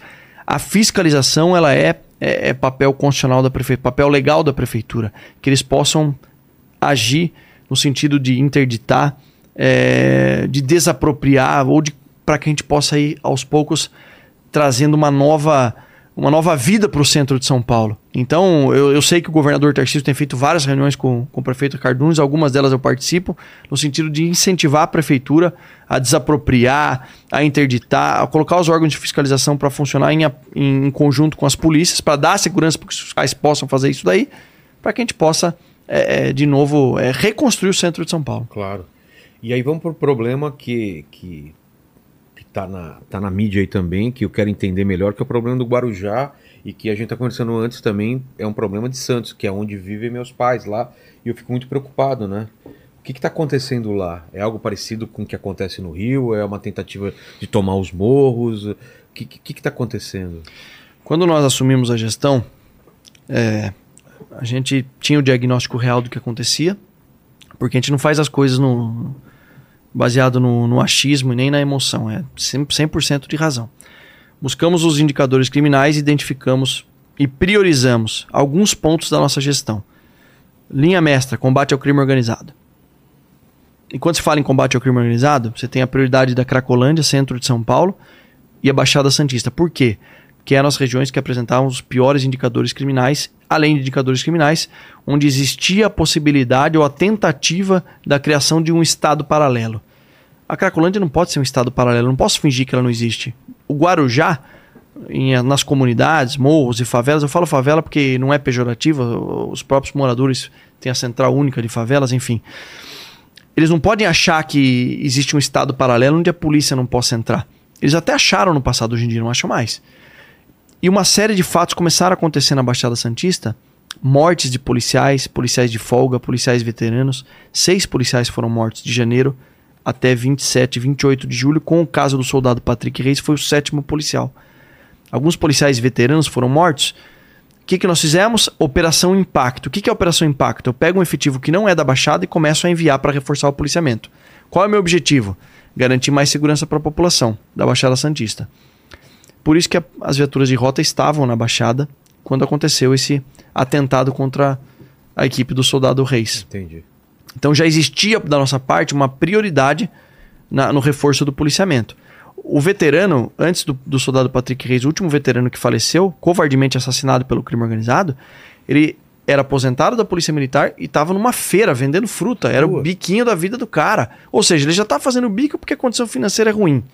E nós tivemos o maior aumento salarial de um primeiro ano de governo da história de São Paulo, concedido pelo governador Tarcísio, aprovado pelos deputados na Assembleia Legislativa. O policial faleceu, meu, vendendo fruta na feira. Olha a covardia dos criminosos. A partir desse momento, já existia ali a Operação Impacto, daí houve a, a morte do soldado Patrick Reis. Ali foi o, o divisor de águas. Da gente fingir que o crime organizado não existe, que eles não estão tentando criar um estado paralelo nos morros, como foi esse na Vila Zilda. Mandaram um recado, estão mandando um recado. né? Os caras atiraram, efetuaram disparos nos policiais de rota. Eu falei, vamos imediatamente realizar uma operação escudo, como é feita em qualquer local do estado de São Paulo onde o policial é hostilizado. Não precisa o policial morrer. O policial foi hostilizado, tentaram tirar o preso dele, um criminoso que está preso em flagrante por tráfico, por roubo. Sabe aqueles caras que vão para cima dos policiais? No mesmo, na mesma hora é a Operação Escudo. Como que é feita a Operação Escudo? Ai, vocês fazem uma vingança? Não. Saturação policial naquele local. Só que quando você promove uma Operação Escudo no litoral, onde infelizmente existia um- uma tentativa de domínio do crime organizado e eles estavam à vontade com armamento, com droga, é óbvio que vai ser assustador o, o impacto tanto para a sociedade e quanto no volume, no resultado. Eu tenho os dados aqui atualizados, eu vou até. Eu não sei como é que tá hoje, vou atualizar Mas i- vocês. Isso, isso causa o quê? Apreensão de droga, apreensão de, de armamento, Muita coisa. muita coisa? Sabe, em um mês de operação, completou esses dias, sabe quantos presos na Operação Escudo? No- na Baixada Santista? 709 presos em 30 dias. Cara, Do- é, olha aqui. Dos destes 709, 272 procurados pela justiça. Cara, tinha quase 300 caras foragidos da- da- do sistema prisional. 90 armas de fogo ilegais, tá? Ilegais apreendidas. Não era arma de caque, de atirador, como alguns utópicos acham que isso acontece. Armas ilegais apreendidas, fuzis, metralhadoras, pistolas 9mm e 23 ou 24 ocorrências de confronto com o resultado morte, que não é algo desejável por nós, mas é o que acontece e mais de 920 quilos de drogas apreendidas.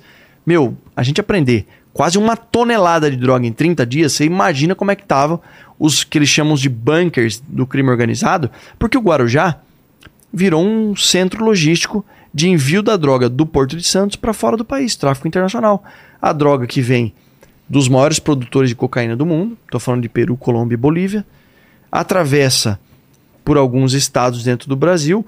O crime organizado, ele usa a infraestrutura logística que foi criada, desenvolvida do mercado lícito, ou seja, daquilo que é lícito, de grãos, de alimentos, de, para fazer o, o país girar, ele usa a mesma infraestrutura para o mercado ilícito. Então, estou falando de eletrônicos roubados, contrabandeados, estou falando de cigarro contrabandeado e estou falando de droga. Então, eles passam a usar e por alguns estados, se te pegar é, esses produtores que são infelizmente nossos vizinhos, né? A maior parte da droga vem da Bolívia, a que passa pelo Brasil e vai para fora. Ele usa esse escoamento, infraestrutura do mercado ilícito até chegar ao Porto de Santos. Só que antes de chegar no Porto de Santos, Guarujá acabou se tornando um centro de distribuição logística para depois envio. Nós entramos e decidimos combater o crime organizado e aprendemos essa quantidade absurda, gigantesca de armas e drogas e de criminosos foragidos pela e justiça. não foi só Guarujá, foi Santos. Guarujá e Santos, os maiores locais. É. É, de, pra vocês terem uma ideia, nós temos, além do soldado Patrick Reis, além dele, nós tivemos o soldado Uriel, que está na Santa Casa de Santos, baleado por disparo de fuzil. O, o disparo acertou a, a, a uretra. Está em processo de recuperação, já fez uma cirurgia, provavelmente vai ter que fazer outra. Temos a Cabo Gomes, que tomou sete disparos de fuzil pelas costas. Quatro criminosos armados com fuzis. Então a ideia do criminoso bonzinho e, e vítima da sociedade parece que não Isso não existe. não ba- nesse caso, principalmente. Está provado que. Mas por que. Mais do que provado. Então, mas por que, que teve essa reação absurda contra os policiais, de violência? Porque o crime organizado de- achou que poderia criar. Não, mas da população, ou, de parte da população que está nessa luta aí de temos que ver o que está acontecendo. Ah, não, mas aí é que vem o segredo. Como eu falei pra você, eu não faço nada na emoção. E o governador também é 100% assim. É tudo com dados estatísticos. Hoje, 90% da população apoia a Operação Escudo. É, Se 90% da população apoia, e aqui eu tô sendo pragmático, eu sempre falei que segurança pública é um tema suprapartidário, não é de esquerda, ou não deveria ser. Não deveria de ser, esquerda, né? direita. A questão é que quem é ligado a uma ideologia política de esquerda romantiza o criminoso, e nós não. Nós que eu digo os conservadores, né? Eu me coloco nessa condição. Agora, se 90% da população apoia a Operação Escudo, eu tenho certeza absoluta que uma parte da população, que inclusive vota em candidatos à esquerda, apoia a Operação Escudo. É a prova de que a segurança pública é suprapartidária. E que ninguém quer que no Brasil, em especial no estado de São Paulo, crie-se um estado paralelo que afronta. Quando o criminoso ele pega um fuzil e efetua sete disparos nas costas de uma policial, independente de ser mulher ou não, porque eu. Mas sendo mulher, você quebra narrativas. Cadê o pessoal da esquerda que É. se dizem defensores das costas, mulheres? covarde- Covardemente. Covarde, sete disparos. Ela, ela não morreu por Deus. Cara. E pelo parceiro dela que estava muito esperto. Você tem a figura de um delegado de polícia, da Polícia Federal, que foi fazer uma operação, tomou um disparo de arma de fogo na cabeça. Isso depois de três semanas de operação. Pra ver que vem, começa a vir uma pressão, entre aspas, política ou da É, força imprensa. de- que que continua a operação? como É. se não- Aí vai um- uma investigação da Polícia Federal, realizar um, um cumprimento de mandado de busca de um criminoso, o cara com uma metralhadora efetua disparo e acerta a cabeça de um delegado de polícia. E nós trouxemos ele aqui para São Paulo, foi socorrido pelo nosso Águia 33, que é um, um helicóptero, um EC-135, preparado para serviço aeromédico. Trouxemos ele para um hospital, depois ele fazer cirurgia lá no, lá no, no Guarujá. Então, a operação continua, primeiro, para a gente continuar asfixiando financeiramente. Todo dia tem apreensão de droga, captura de indivíduo procurado. E para mostrar que no estado de São Paulo nós não permitiremos que criem-se estados paralelos e não há um local em que a- as forças policiais não possam entrar. E essa comparação com o Rio, do que acontece com. É diferente? Eu acho que em algum determinado momento histórico, lá na década de 80 e tal, é, e aí tem que enaltecer o governador Tarcísio. Que a decisão política é sempre dele, é do último gestor. Porque o que a população espera do, do Derrite? Ou do, cap- do capitão Derrite da rota, ou do deputado Derrite? Espera um combate duro ao crime organizado. Mas nunca nós vimos isso por parte de um governador que apoiasse a manutenção, a guarda alta no combate ao crime e essa, essa questão de enfrentar o crime organizado. No Rio de Janeiro, historicamente, lá na década de 80, optou-se para não vamos subir o morro, porque, poxa, isso pode dar problema.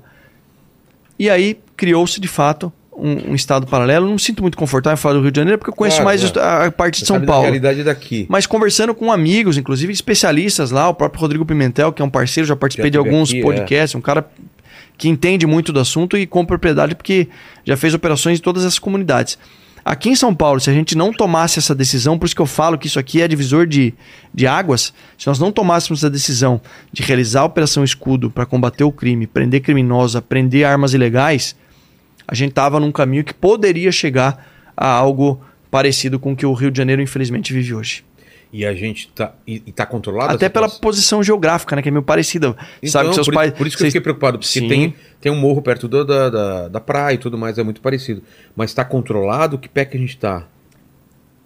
Tá controlado e vai continuar a operação. Enquanto tiver operação, o controle está na mão do Estado. Mas aí o que acontece? Esse pessoal foge dali, fica ali. espe- O que que acontece? Na verdade, a gente tá aprendendo, né? A maioria dos- aprendendo, vai vai- porque existe um vai serviço de inteligência, vai enfraquecendo, vai asfixiando financeiramente, vai aprendendo droga, vai retirando Ah. droga, vai retirando os criminosos, vai prendendo os principais líderes. E quando você prende um líder, se você enxergar o, o, o crime como uma atividade econômica e a organização criminosa como uma empresa, quando você perde um- prende uma peça importante, você tira o poder de articulação. Você vai enfraquecendo financeiramente. Parte da droga que seria enviada, que vai gerar lucro para essa organização criminosa, não é enviada.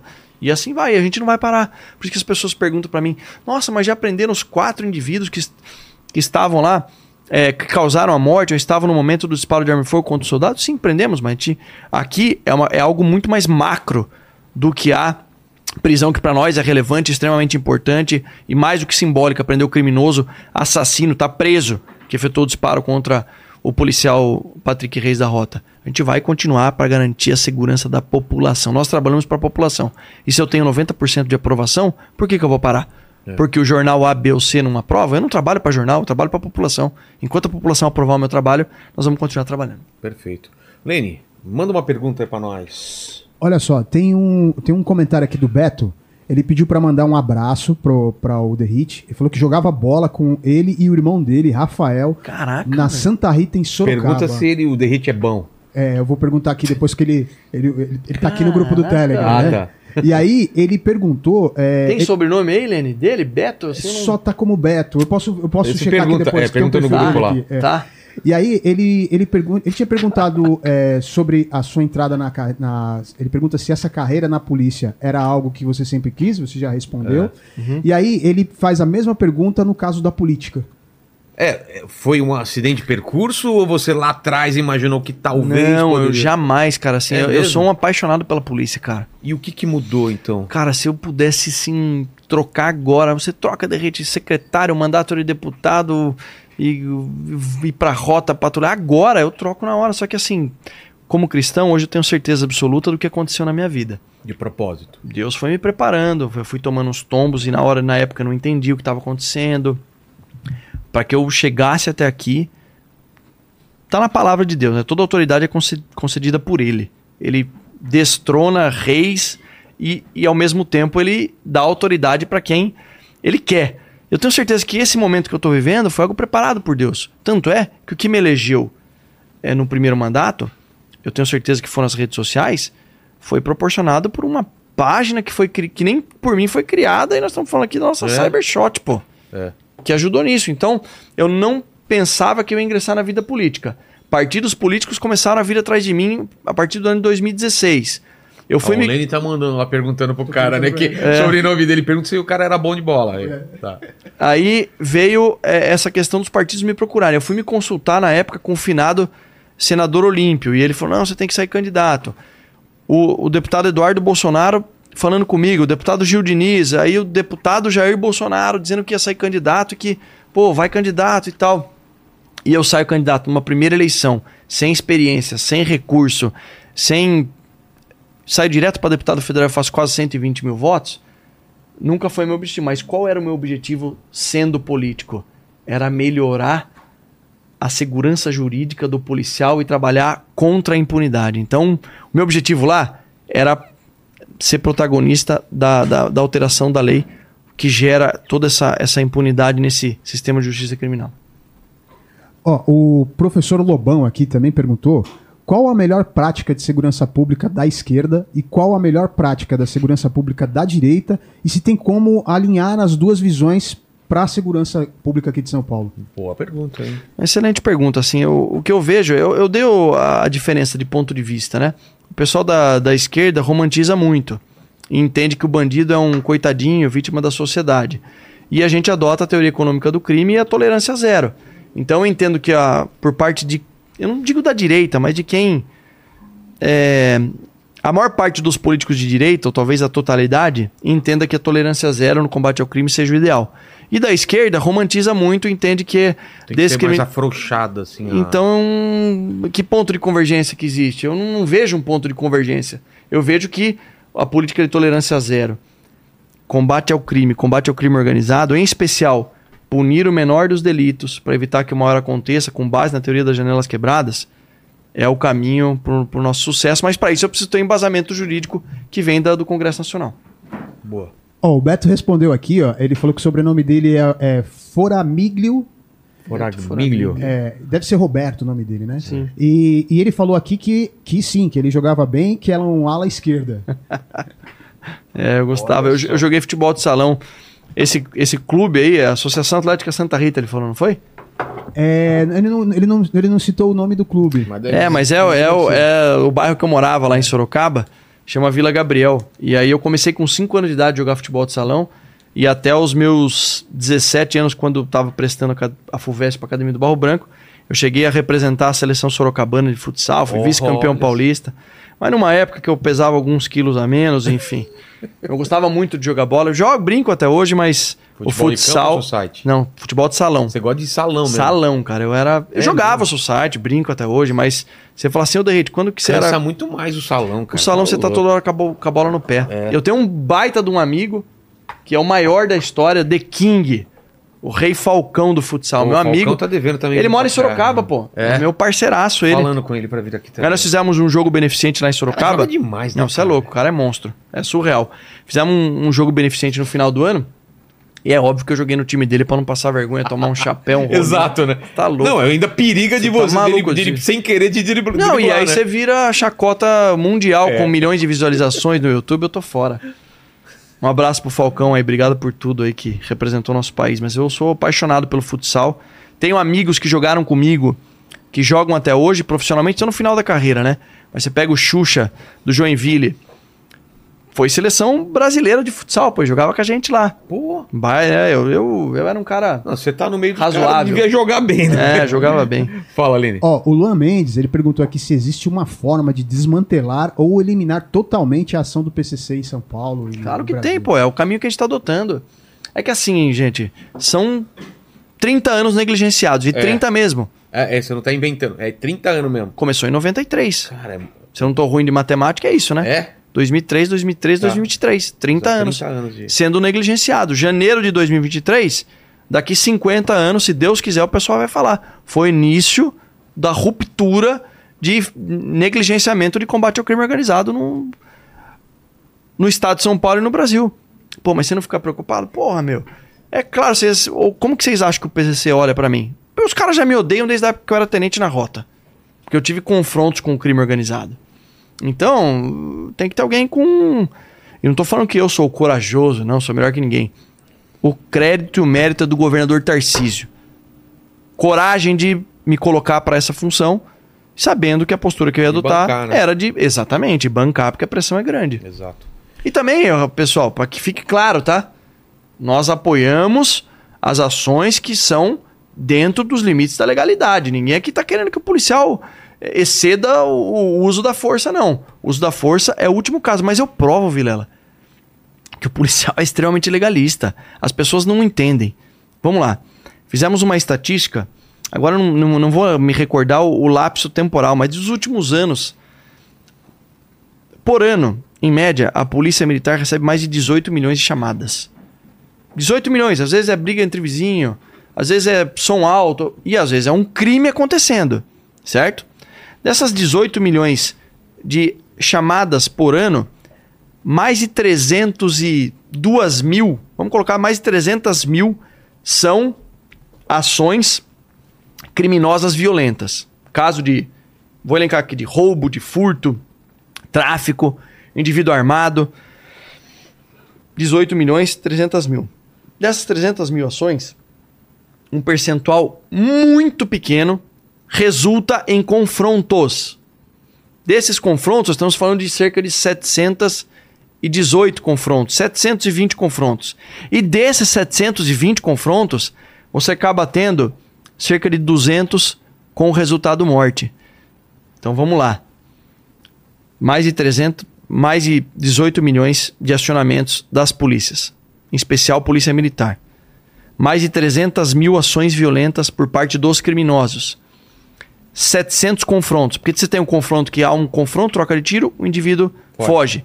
Tem um confronto que o indivíduo atira, o policial revida, ele é preso ileso. Você tem um confronto em que o indivíduo é alvejado e é preso vivo.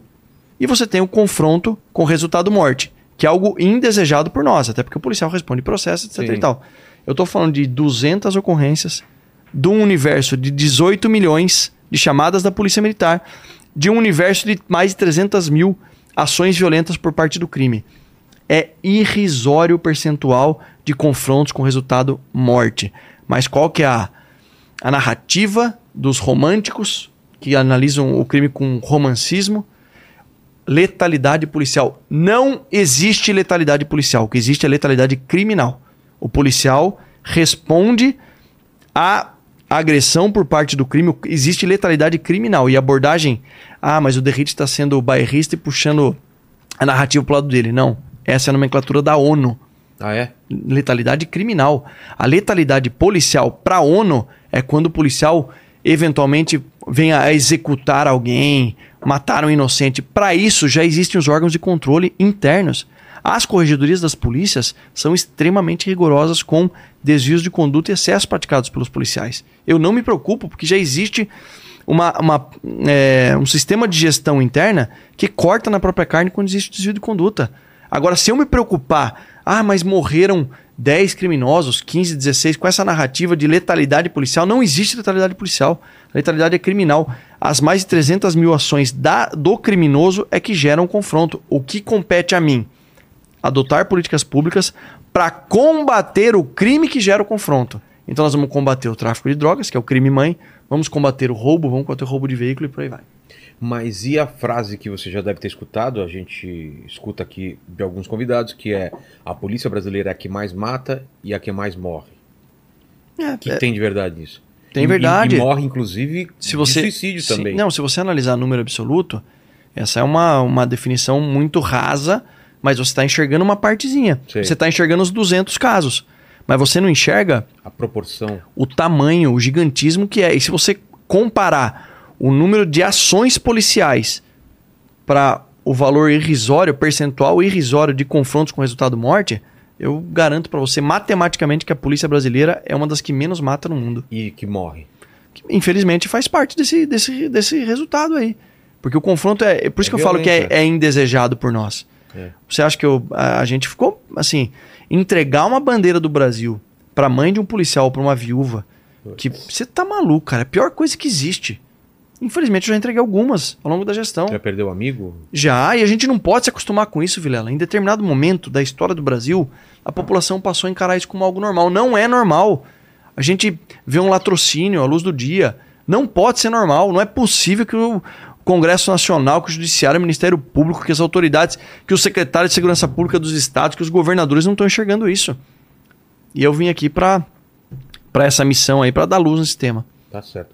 Fala, Aline. Ó, o Renan, ele perguntou aqui qual que é, qual que é a medida que está sendo tomada é, por conta desse aumento dos sequestros relâmpagos aqui em São Paulo. Ah, voltou a cara, esse cara, esse cara fez uma boa pergunta, hein, Renan? Renan, Deve ser algum amigo meu. Levantou a bola pra eu cortar. Deixa, deixa eu falar antes da minha experiência em. Foi sequestrado? foi- cara, eu fui sequestrado. Tive um sequestro relâmpago quando nem se falava em re- sequestro relâmpago.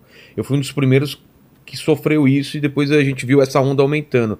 Cara, eu acho que foi, sei lá, tal, talvez, começo dos anos 90, não sei. Mas era se foi deixar um amigo meu na Ah, casa um dele, já, entrou então. um cara e não sei o que, me levou até um caixa eletrônico, ficou comigo rodando e depois me deixou no- na rua e ficou com o carro. Tá. E nem existia esse termo do sequestro relâmpago, que hoje deve ter outras características, por Pix, Sabe por que, que tem outra característica? Porque o cara teve que te levar numa agência É. bancária É, e o criminoso ali tava mais exposto. Hoje em dia, como é que funciona? O cara ele rouba, o banco tá aqui, ó. é, Tá aqui o banco, ó. tudo, né? Tá aqui o banco do cara, aplicativo, faz o Pix e tal. Você veja como o crime ele é audacioso. Uma ferramenta que veio para ajudar a população, que foi criada no governo anterior do Pix. O criminoso ele utiliza, se aproveita dessa brecha. Lembra do, eh, da infraestrutura do mercado lícito, do escoamento de grãos, Sim. de produto industrial? O crime organizado se utiliza disso para escoamento de droga. O- a, a digitalização, o smartphone é a mesma coisa. Aí mudou. Nós assumimos a gestão com uma epidemia de sequestro relâmpago ou sequestro com a modalidade de transferência bancária do Pix. Mas era uma epidemia gigantesca em janeiro. Sentamos. Primeira coisa, integração entre as polícias. Nós temos aqui um trabalho fantástico realizado por um cara espetacular. Anota aí para você trazer esse cara também, Dr. Fábio Nelson. Tá há 25 anos da divisão anti-sequestro da Polícia Civil. O que esse cara tem de história para contar? De grandes casos, de grandes elucidações, de cativeiros. Chamei o Dr. Fábio Nelson, Dr. Arthur Dia, que é o delegado geral, que trabalhou muitos anos, me engano, 14 anos na divisão de sequestro, e o pessoal da Polícia Militar. Por quê? Porque as polícias trabalhavam separadamente. Às vezes chegava uma ocorrência, o conhecimento da Polícia Militar, e não era passado para a Polícia Civil, e vice-versa.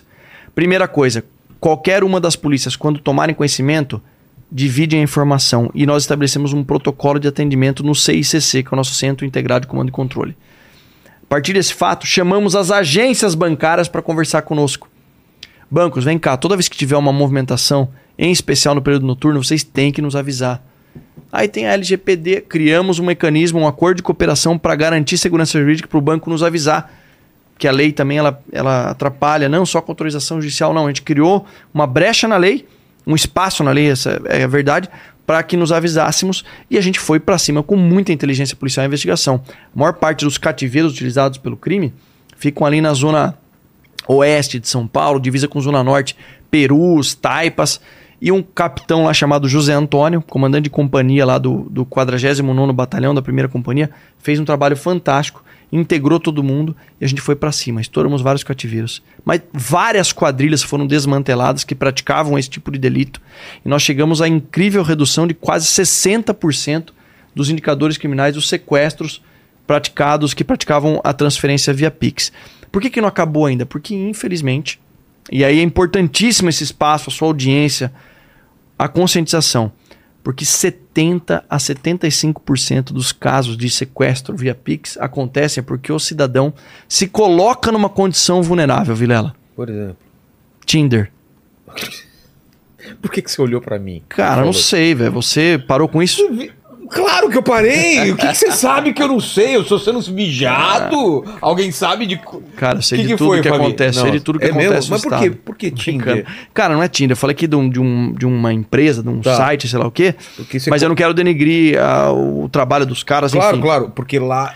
Mas sites não e toma, cu- não toma os cuidados. Eu vou generalizar, tá? Tá, sites de relacionamento. Sites e aplicativos de relacionamento. Por quê? Porque o cara vai lá e acha que vai se encontrar com uma, Ah. uma pessoa, ou a mulher faz isso, mas normalmente é o cara Sei. que vai lá, chega lá ele tem, toma uma surpresa. Ao invés de encontrar com uma mulher que ele tava conversando, chega lá, tem três, quatro caras armados. Porque eu já usei Tinder, já fui solteiro e, e, e tinha um cagaço. Então eu tinha, eu tomava todo. Mas aí- Você tá nessa, né? Não, mas eu tomo maior cuidado também. Você tá nessa, você tá Quando solteiro. é, é, quando é muito. Quando, Quando a esmola é muito grande, A exatamente. gente desconfia. A Mas gente o- sabe nosso shape, a gente sabe nosso limite, né? Exatamente, exatamente. Aí a mulher tá muito assim, eu quero, não sei o que você fala, pera só um Muita pouquinho. pressa. Sabe o que eu fazia? Manda foto. Aí eu manda. Ela pode mandar uma foto genérica, que não é dela. Fala, manda foto com o jornal de hoje, sabe? Faz Ou um manda- três aí, Faz um três, mim, faz né? um três, assim, ó. Faz, o- sabe, alguma coisa? Porque, e mesmo assim, ainda você pode tomar uns capotes. Só né? não pode fazer o L, o 3 pode fazer, porra. Isso é. Deixa eu te falar uma coisa. O pessoal, para aqueles que utilizam esses aplicativos, então cada um cuida da sua vida, não tem nada. Cara, a questão é, é a seguinte: marca o encontro num No shopping, shopping, no é. local público, porque o cara marca numa puta quebrada, chega lá, o cara leva um enquadro, é levado para um cativeiro, aí a culpa é da polícia, o indicador Exato. criminal aumenta. Nós fizemos duas coisas. Primeiro, combate às principais quadrilhas. A gente prendeu um- o cara que era apontado como o maior sequestrador. O Dr. Fábio Nelson fez um trabalho fantástico. Infelizmente, três criminosos apontados como também pertencentes a essas quadrilhas resolveram atirar no Dr. Fábio Nelson e faleceram após troca de tiros. A escolha foi deles, eles que escolheram esse caminho. Se tivessem se entregado, estariam presos.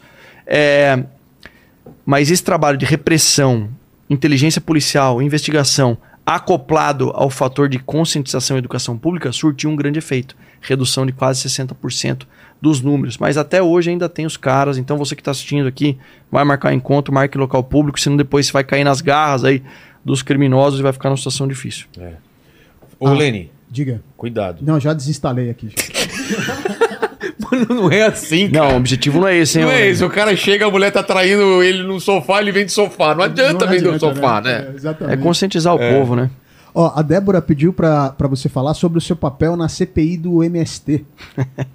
O pessoal gosta de uma polêmica, né, meu? E aí? É que eu fui chamado lá na CPI do MST, e aí, em determinado momento, é, eu, eu sou deputado federal, eu tô licenciado, então tenho colegas lá que, poxa, foram do mandato passado comigo, são desse. Eu falei, pessoal, vim aqui para trabalhar tecnicamente, nós realizamos um trabalho de investigação é, em fevereiro robusto que levou à prisão de alguns líderes de um, de um movimento que invade terras, a prisão de um indivíduo que é a figura conhecida é, desse movimento chamado Zé Rainha foi preso. Ele foi preso por extorsão, não foi preso porque invadiu terra, foi preso por extorsão e organização criminosa armada. Tudo isso comprovado no processo, prova testemunhal, etc e tal, até prova de transferência bancária. Três criminosos foram presos. Eu fui chamado lá para colaborar, falar do trabalho técnico que as polícias fazem aqui em São Paulo. Em determinado momento, uma deputada do PSOL, que tem essa visão diferente da minha, por razões óbvias, começou a falar de algo que não era objeto da CPI. Que Guarujá está sendo a segunda marchacina da história, só depois do Carandiru, aquelas baboseiras de sempre. E eu fiquei só ouvindo, com muita calma, tranquilidade, eu respondi ao deputado, eu estou decepcionado com a senhora. A senhora, como mulher, tratei na maior educação. Achei que a senhora defender a policial que tomou sete tiros de fuzil pelas costas, quase foi assassinada pelo crime organizado, a senhora não vai falar uma palavra? E é isso daí, imagina. Esses cortes, você que é o mestre nisso, isso viralizou, Viralizou assim pro caramba. Brasil inteiro. E assim, acaba demonstrando nitidamente, claramente, uma certa hipocrisia daqueles que se dizem defensores das mulheres, mas não defendem no momento se ela for uma policial. É. Se dizem defensores dos pobres, mas não sabe que o pobre é o que mais sofre na periferia com o crime organizado, com essa eh, tentativa de criação de estados paralelos que acontecem nas periferias do nosso Brasil. É, eu fico chateado quando tem esse descolamento aí da realidade e a galera é, coloca ideologia sem entender qual é o ponto que tem que ser resolvido. Tem que ser resolvido. A, a segurança pública tem que ser resolvida, essa coisa de. A, o- a parte de saúde também, no caso da Sem Cracolândia, dúvida. em- em- em- em- todo mundo trabalhando junto, né? Mas parece que a galera não quer resolver. Só quer lacrar às vezes, né? É, vale mais o, o like no, no- no comentário dele do que realmente ele falar alguma. Da- ajudar em alguma coisa. do E segurança pública é suprapartidária, meu. O cara que. A vítima. É porque o cara do sofá ele acha que ele tem a, a solução, né? No sofá, acho que a polícia está matando muito. Fala assim, mas. Você que conhece tá a realidade acontecendo? exata, não tem um diagnóstico. E outra coisa, o, o, o indivíduo lá, o trabalhador que, que sofre nas mãos do criminoso, que tá no ponto de ônibus, que é- tem o celular roubado. Você acha que a gente sabe se ele votou no candidato A, B ou C? Se ele é de uma ideologia política de esquerda ou de direita? É. Então, segurança pública é suprapartidária, a gente tem que combater o criminoso, ter uma resposta dura e punir adequadamente, senão a gente vai gerar um estímulo econômico para que a vida delituosa seja vantajosa no Brasil. Manda, Lênis! Tem mais pergunta aí? Ó, é o seguinte, o Francisco, ele mandou duas perguntas, eu vou fazer uma de cada vez, tá? A primeira é sobre a de- descriminal- descriminalização. Descriminalização. Você viu que eu tre- tre- treinei Você antes, né? treinou Des- aqui antes. Descriminal- descriminalização. Ai, da- Ah, É. mandou, mandou. Eu não vou nem tentar descriminalizar. É um trava-língua. É, Meu. É. o negócio é tão absurdo que até pra falar é difícil. É. Esse começa negócio de não ser mais crime. É isso aí. É. Vamos lá, vamos pro início da nossa conversa.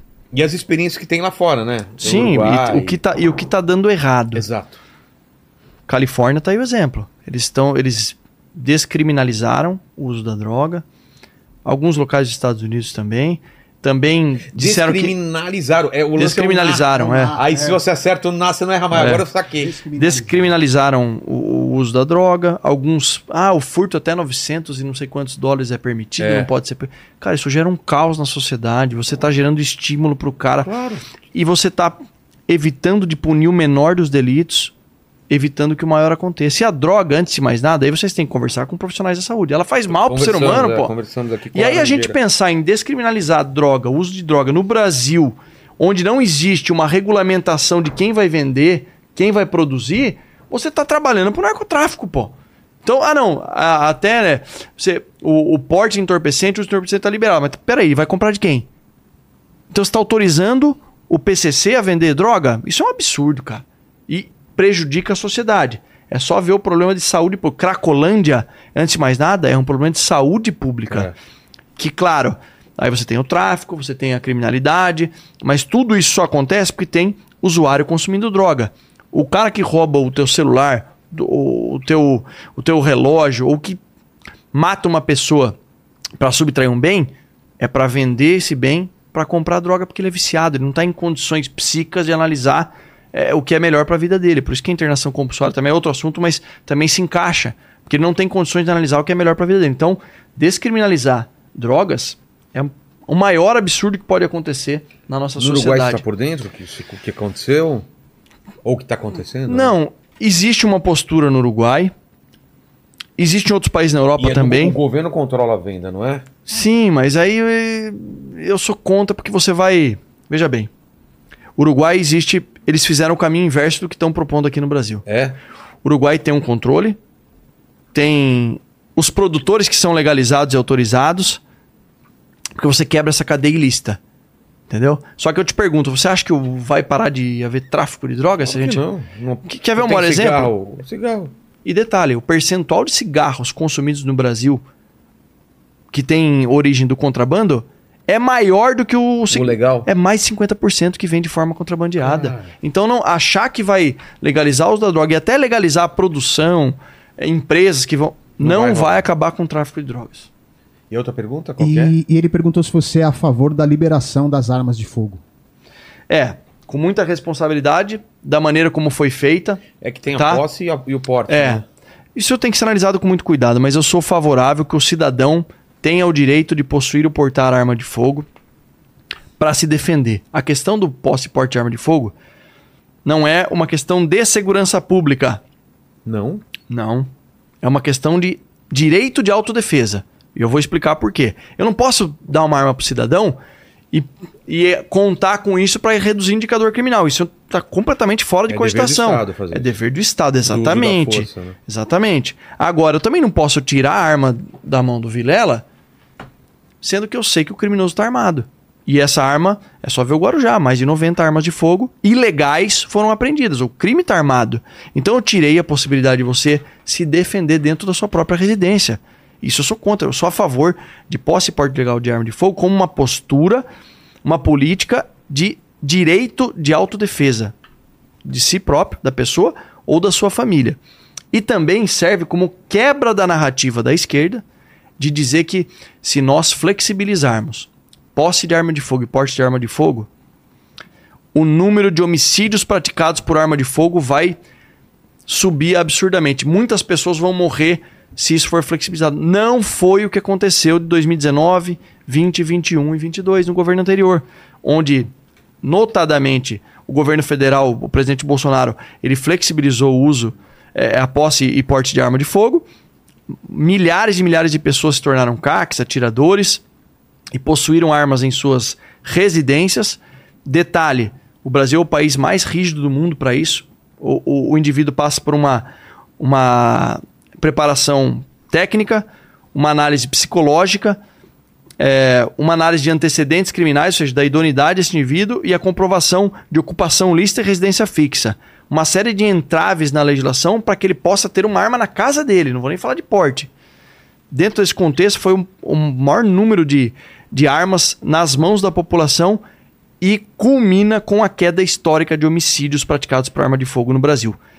Volto a dizer, não serve como uma política pública de segurança pública, mas serve para quebrar a narrativa da esquerda de que flexibilizar a posse e porte de arma de fogo vai aumentar Aumenta. o número de homicídios praticados por arma de fogo. Entendi. Então eu sou favorável sim. Aqui foi. Vamos agora falar, antes de- das três perguntas finais, desse seu lado pagodeiro, Derrite. que história é essa? A gente falou do futebol de salão aí. É. Eu nasci, cresci em Sorocaba e cresci escutando.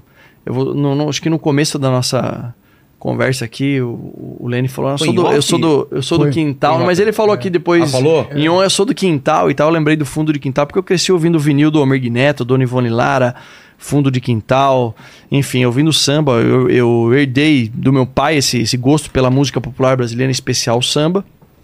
E ali o meu irmão mais velho, o Rafael, começou lá, comprou um cavaquinho e queria fazer aula, mas abandonou.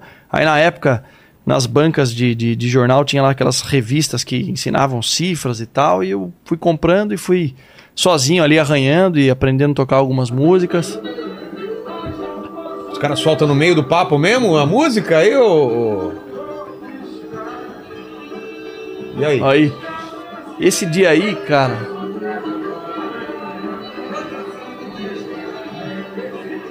Eu acho que tá em. Onde era aí? Isso aí eu fui pra Itacoaquecetuba receber o título de cidadão. Pode, pode parar um pouquinho. É. Pô, uma honra pra mim, porque quem lembra aqui em São Paulo do Terra Brasil, aqui eu- quem tava tocando ali era o Clebão e o Naninha, pô. Os caras são ícones do samba. Na época, é, você tinha ali nomes como Príncipe do Pagode Reinaldo. Eu fui muito no, é, no Bar Mangueira, ali no Largo da Batata, com a minha esposa. Já namorava minha esposa, a gente ia muito. Eu sou um apaixonado pelo samba. E eu gosto muito de. Brincava, né? De. Cara, só tem profissional. Sou um amador perto dos caras, mas. Eu gostava muito e tive um grupo de pagode lá em Sorocaba. E meu irmão mais velho teve por mais tempo, né? E então, às vezes a gente se reúne lá, meu pai, meus irmãos, a gente brinca, enfim. Eu sou apaixonado pelo samba. E não, não teve perigo de, de você cair pra esse lado. de Vou, vou, vou montar Não, uma. porque eu era um. Eu sei me colocar no meu lugar. Eu no samba eu sou um cara bem amador ali, é é mais por diversão, mas como todo bom brasileiro gosta do samba, né? Entendi. Do bom samba. Antes a gente ir para as perguntas finais, Derrite, fica à vontade de fechar algum assunto, de falar sobre segurança pública, de falar do teu papel, do, Tá. que as pessoas, do que é legal as pessoas saberem que elas nem imaginam o que acontece para ter uma para formar uma opinião melhor, né? Não, eu acho que o, o principal, Vilela, a gente falou muita coisa aqui é- e, e a conclusão aqui É. de tudo que a gente falou é importante a população que está nos ouvindo, nos assistindo, nos vendo entenda. Os problemas de segurança pública do nosso país não são da polícia. Eu não estou tirando a minha responsabilidade, muito pelo contrário. Quem me conhece sabe. Qualquer demanda que chega, denúncia que chega, a gente toma providência. Mas se não fossem os policiais, se não fosse a polícia, o caos seria instalado no, no Brasil. É só ver o que aconteceu em alguns locais, até mesmo no Brasil, quando houve uma paralisação das polícias. É, É o caos. Perigo de virar um Graça, né? Exatamente. Graças a Deus nós temos é, é, pessoas idealistas dispostas a, a fazer, a se doarem para a população. Por que, que eu falo isso? O problema está na nossa legislação, muitas vezes no- na forma de atuar do Ministério Público e Poder Judiciário, que acabam também romantizando. É minoria, tá? Ministério Público e Poder Judiciário tem, em São Paulo tem sido parceiraços da polícia. Parceiraços do nosso governo, do governador Tarcísio. E o sistema de justiça criminal que acaba encerrando pela forma de se fazer polícia, forma de gestão e depois sistema prisional. Se a gente não tiver uma reforma do sistema de justiça criminal no Brasil, passando prioritariamente pela reformulação das leis, colocando leis mais duras em quem comete crime, para aumentar o custo do crime, encarecer o custo do crime no Brasil, partindo do princípio que é uma atividade econômica, a gente não vai resolver o problema da segurança pública. Os policiais não são os reais culpados. O- os culpados são aqueles que fornecem é, é, fatores motivacionais para o cara ingressar na vida delituosa ou não sair dela. Então, o policial, na verdade, é o cara que a gente tem que agradecer pelos serviços prestados, que mesmo, mesmo diante de todos os desafios, todos esses percalços ainda saem todo dia defendendo a sociedade nas ruas. Uma coisa que eu não sei se é, um- é uma, uma, uma ideia muito, muito ruim ou, ou é uma percepção errada. Se a gente contratar mais, mais policiais e tiver um policiamento em muito mais regiões e muito mais locais, você não diminui o crime? Não é uma questão de, de número de, de pessoas, talvez? Também. É, contra a Também. população, tipo, número de policiais, população espalhar esse pessoal. E, e- e não- faria uma diferença? Não é contratar mais gente? Não só faria como faz. O maior exemplo é o que está acontecendo no centro de São Paulo Então, e no- na Baixada Santista. Mas, Mas, isso se espalha por toda a cidade daí também estado e tudo mais. Não é uma- um caminho? É, mas assim, a gente tem que ter responsabilidade fiscal também. É o caminho e é o que nós já fizemos. Qual que era o. o- olha só, a gente está entregando muito resultado com o pior efetivo da história da segurança pública. Eu não falei aqui, tá? Ah, é? Tem menos gente? A maior defasagem de efetivo é a que nós enfrentamos hoje. Eu, eu por assumi porque os caras nas gestões anteriores não investiram em contratação. Ah. 33% de déficit na Polícia Civil, 20% na Polícia Militar e 25% na Polícia Técnico-Científica. Nós temos três polícias em São Paulo: Militar, Civil e Técnico-Científica. A Técnico-Científica, carcerária... a Polícia Penal faz parte da SAP, né? Ah, tá.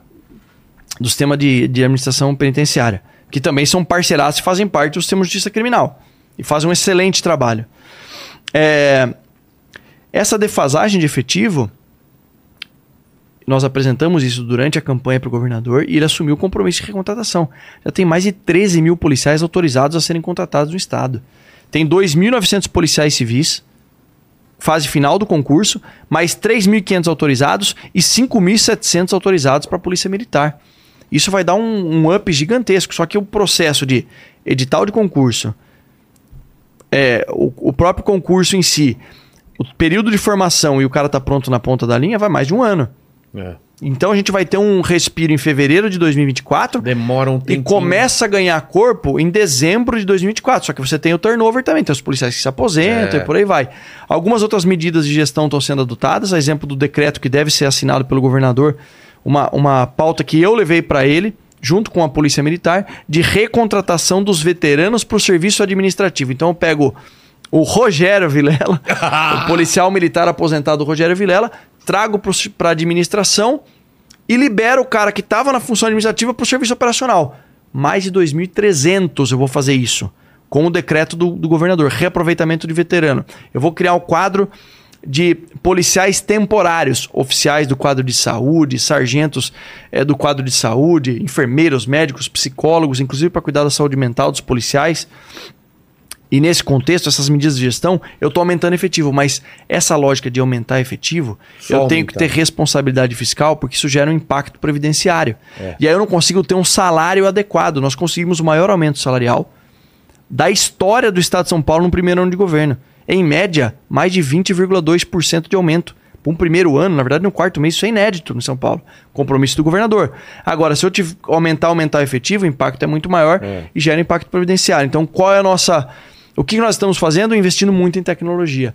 Câmeras de monitoramento nas estradas, rodovias. Nós já aprendemos mais de 153 toneladas de droga.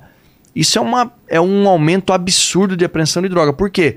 Utilizando a nossa muralha paulista, que é o arcabouço tecnológico, as plataformas de software de inteligência, como o Detecta e o Cortex, que ide- identifica indivíduo procurado pela justiça, ela rastreia o CPF. Então, se você está com o seu veículo, está no seu nome, você é procurado pela justiça, você está andando com o seu carro, passou pela câmera, vai avisar Já a vai. muralha paulista e falar: ó, tem um cara aqui, tem um carro sendo movimentado daqui para ali, que o proprietário é procurado pela justiça. A polícia vai lá e aborda.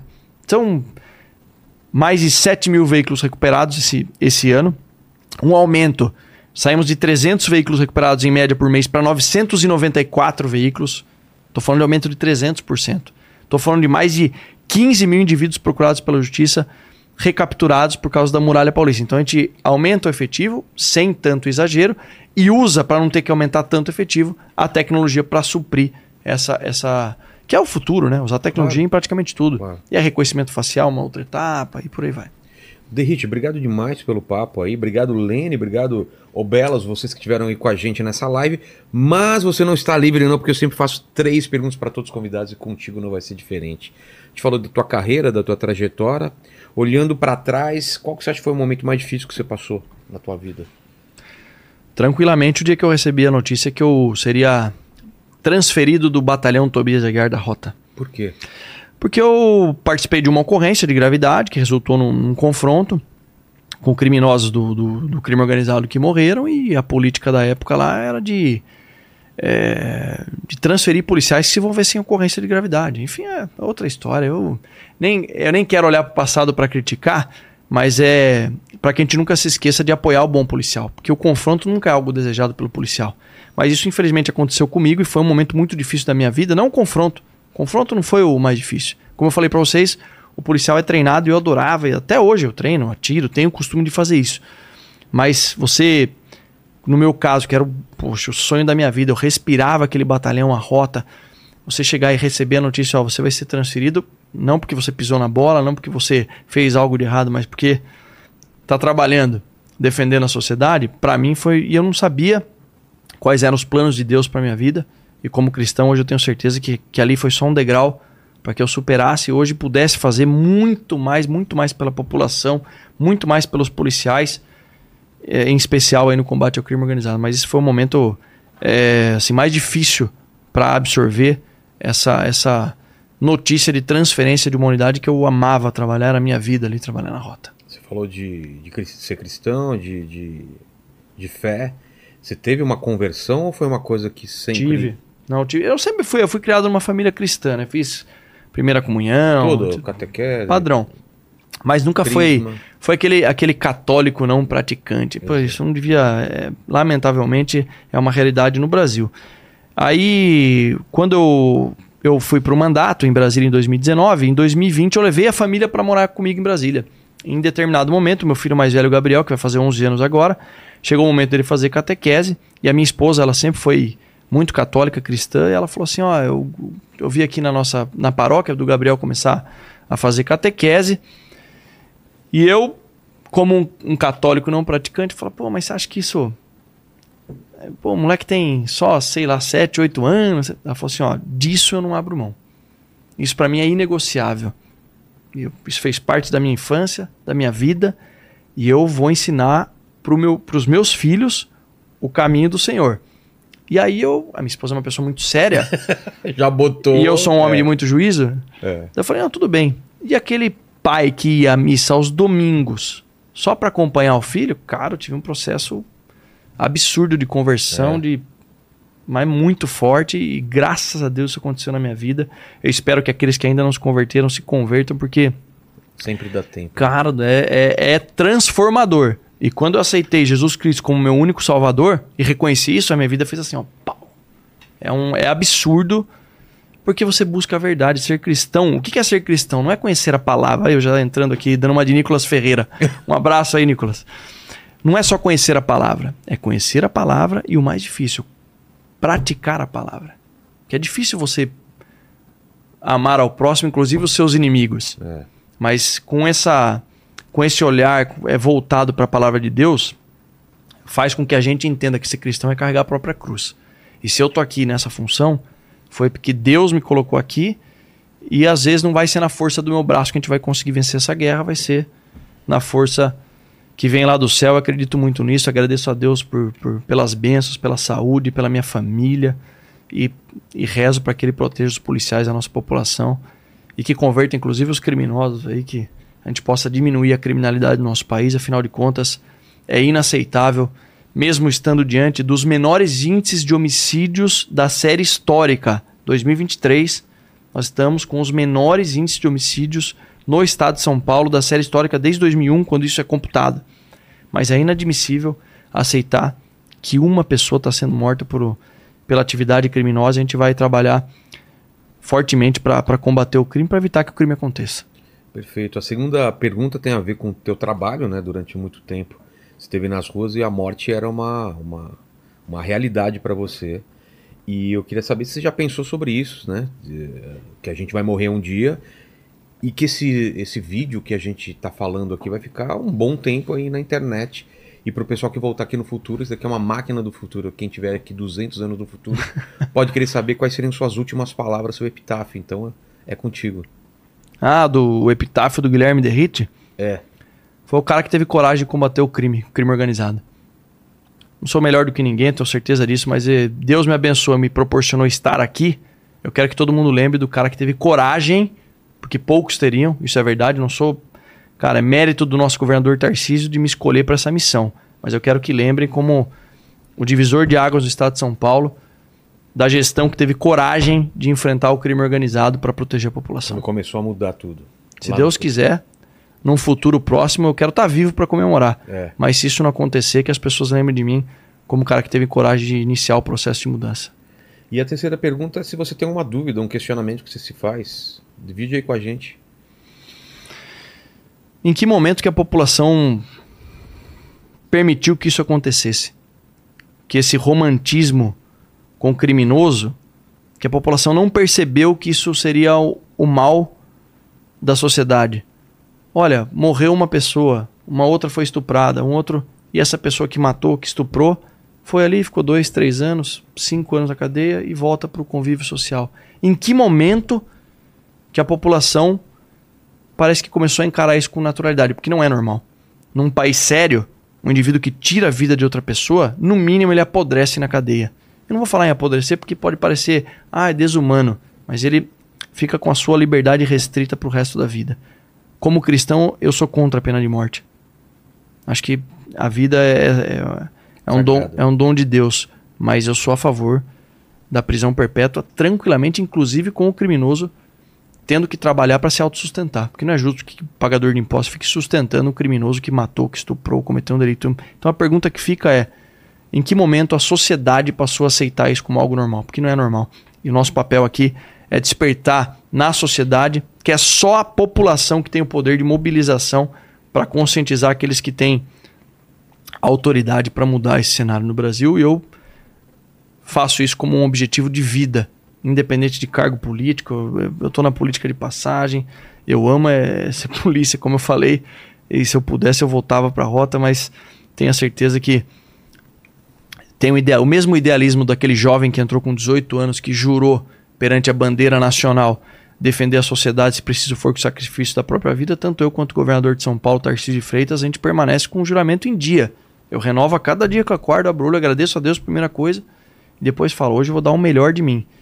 E nesse contexto, a gente não vai permitir que no estado de São Paulo haja território parale- paralelo criado pelo pelo crime organizado. A gente não vai, a população não merece isso, a gente não pode aceitar isso como normal. E se a gente fosse colocar um prazo, é isso que você falou, demora 30 anos, 20 anos, assim, pra, Vilela, pra dar um resultado legal, assim. você tá É- falando com um cara extremamente otimista, né? Então Isso. eu, pra mim, é, o- é A gente consegue resultado Ah, mais mas rápido. com certeza, eu acho que duas gestões do governador Tarcísio, em uma gestão o impacto já vai ser monstruoso. É. A gente já está tendo o resultado, porque eu, assim, a gente percebe o reconhecimento da população. Em quatro anos já vai ser um baita resultado. Se o governador Tarcísio ficar oito anos como governador, essa política pública deve continuar.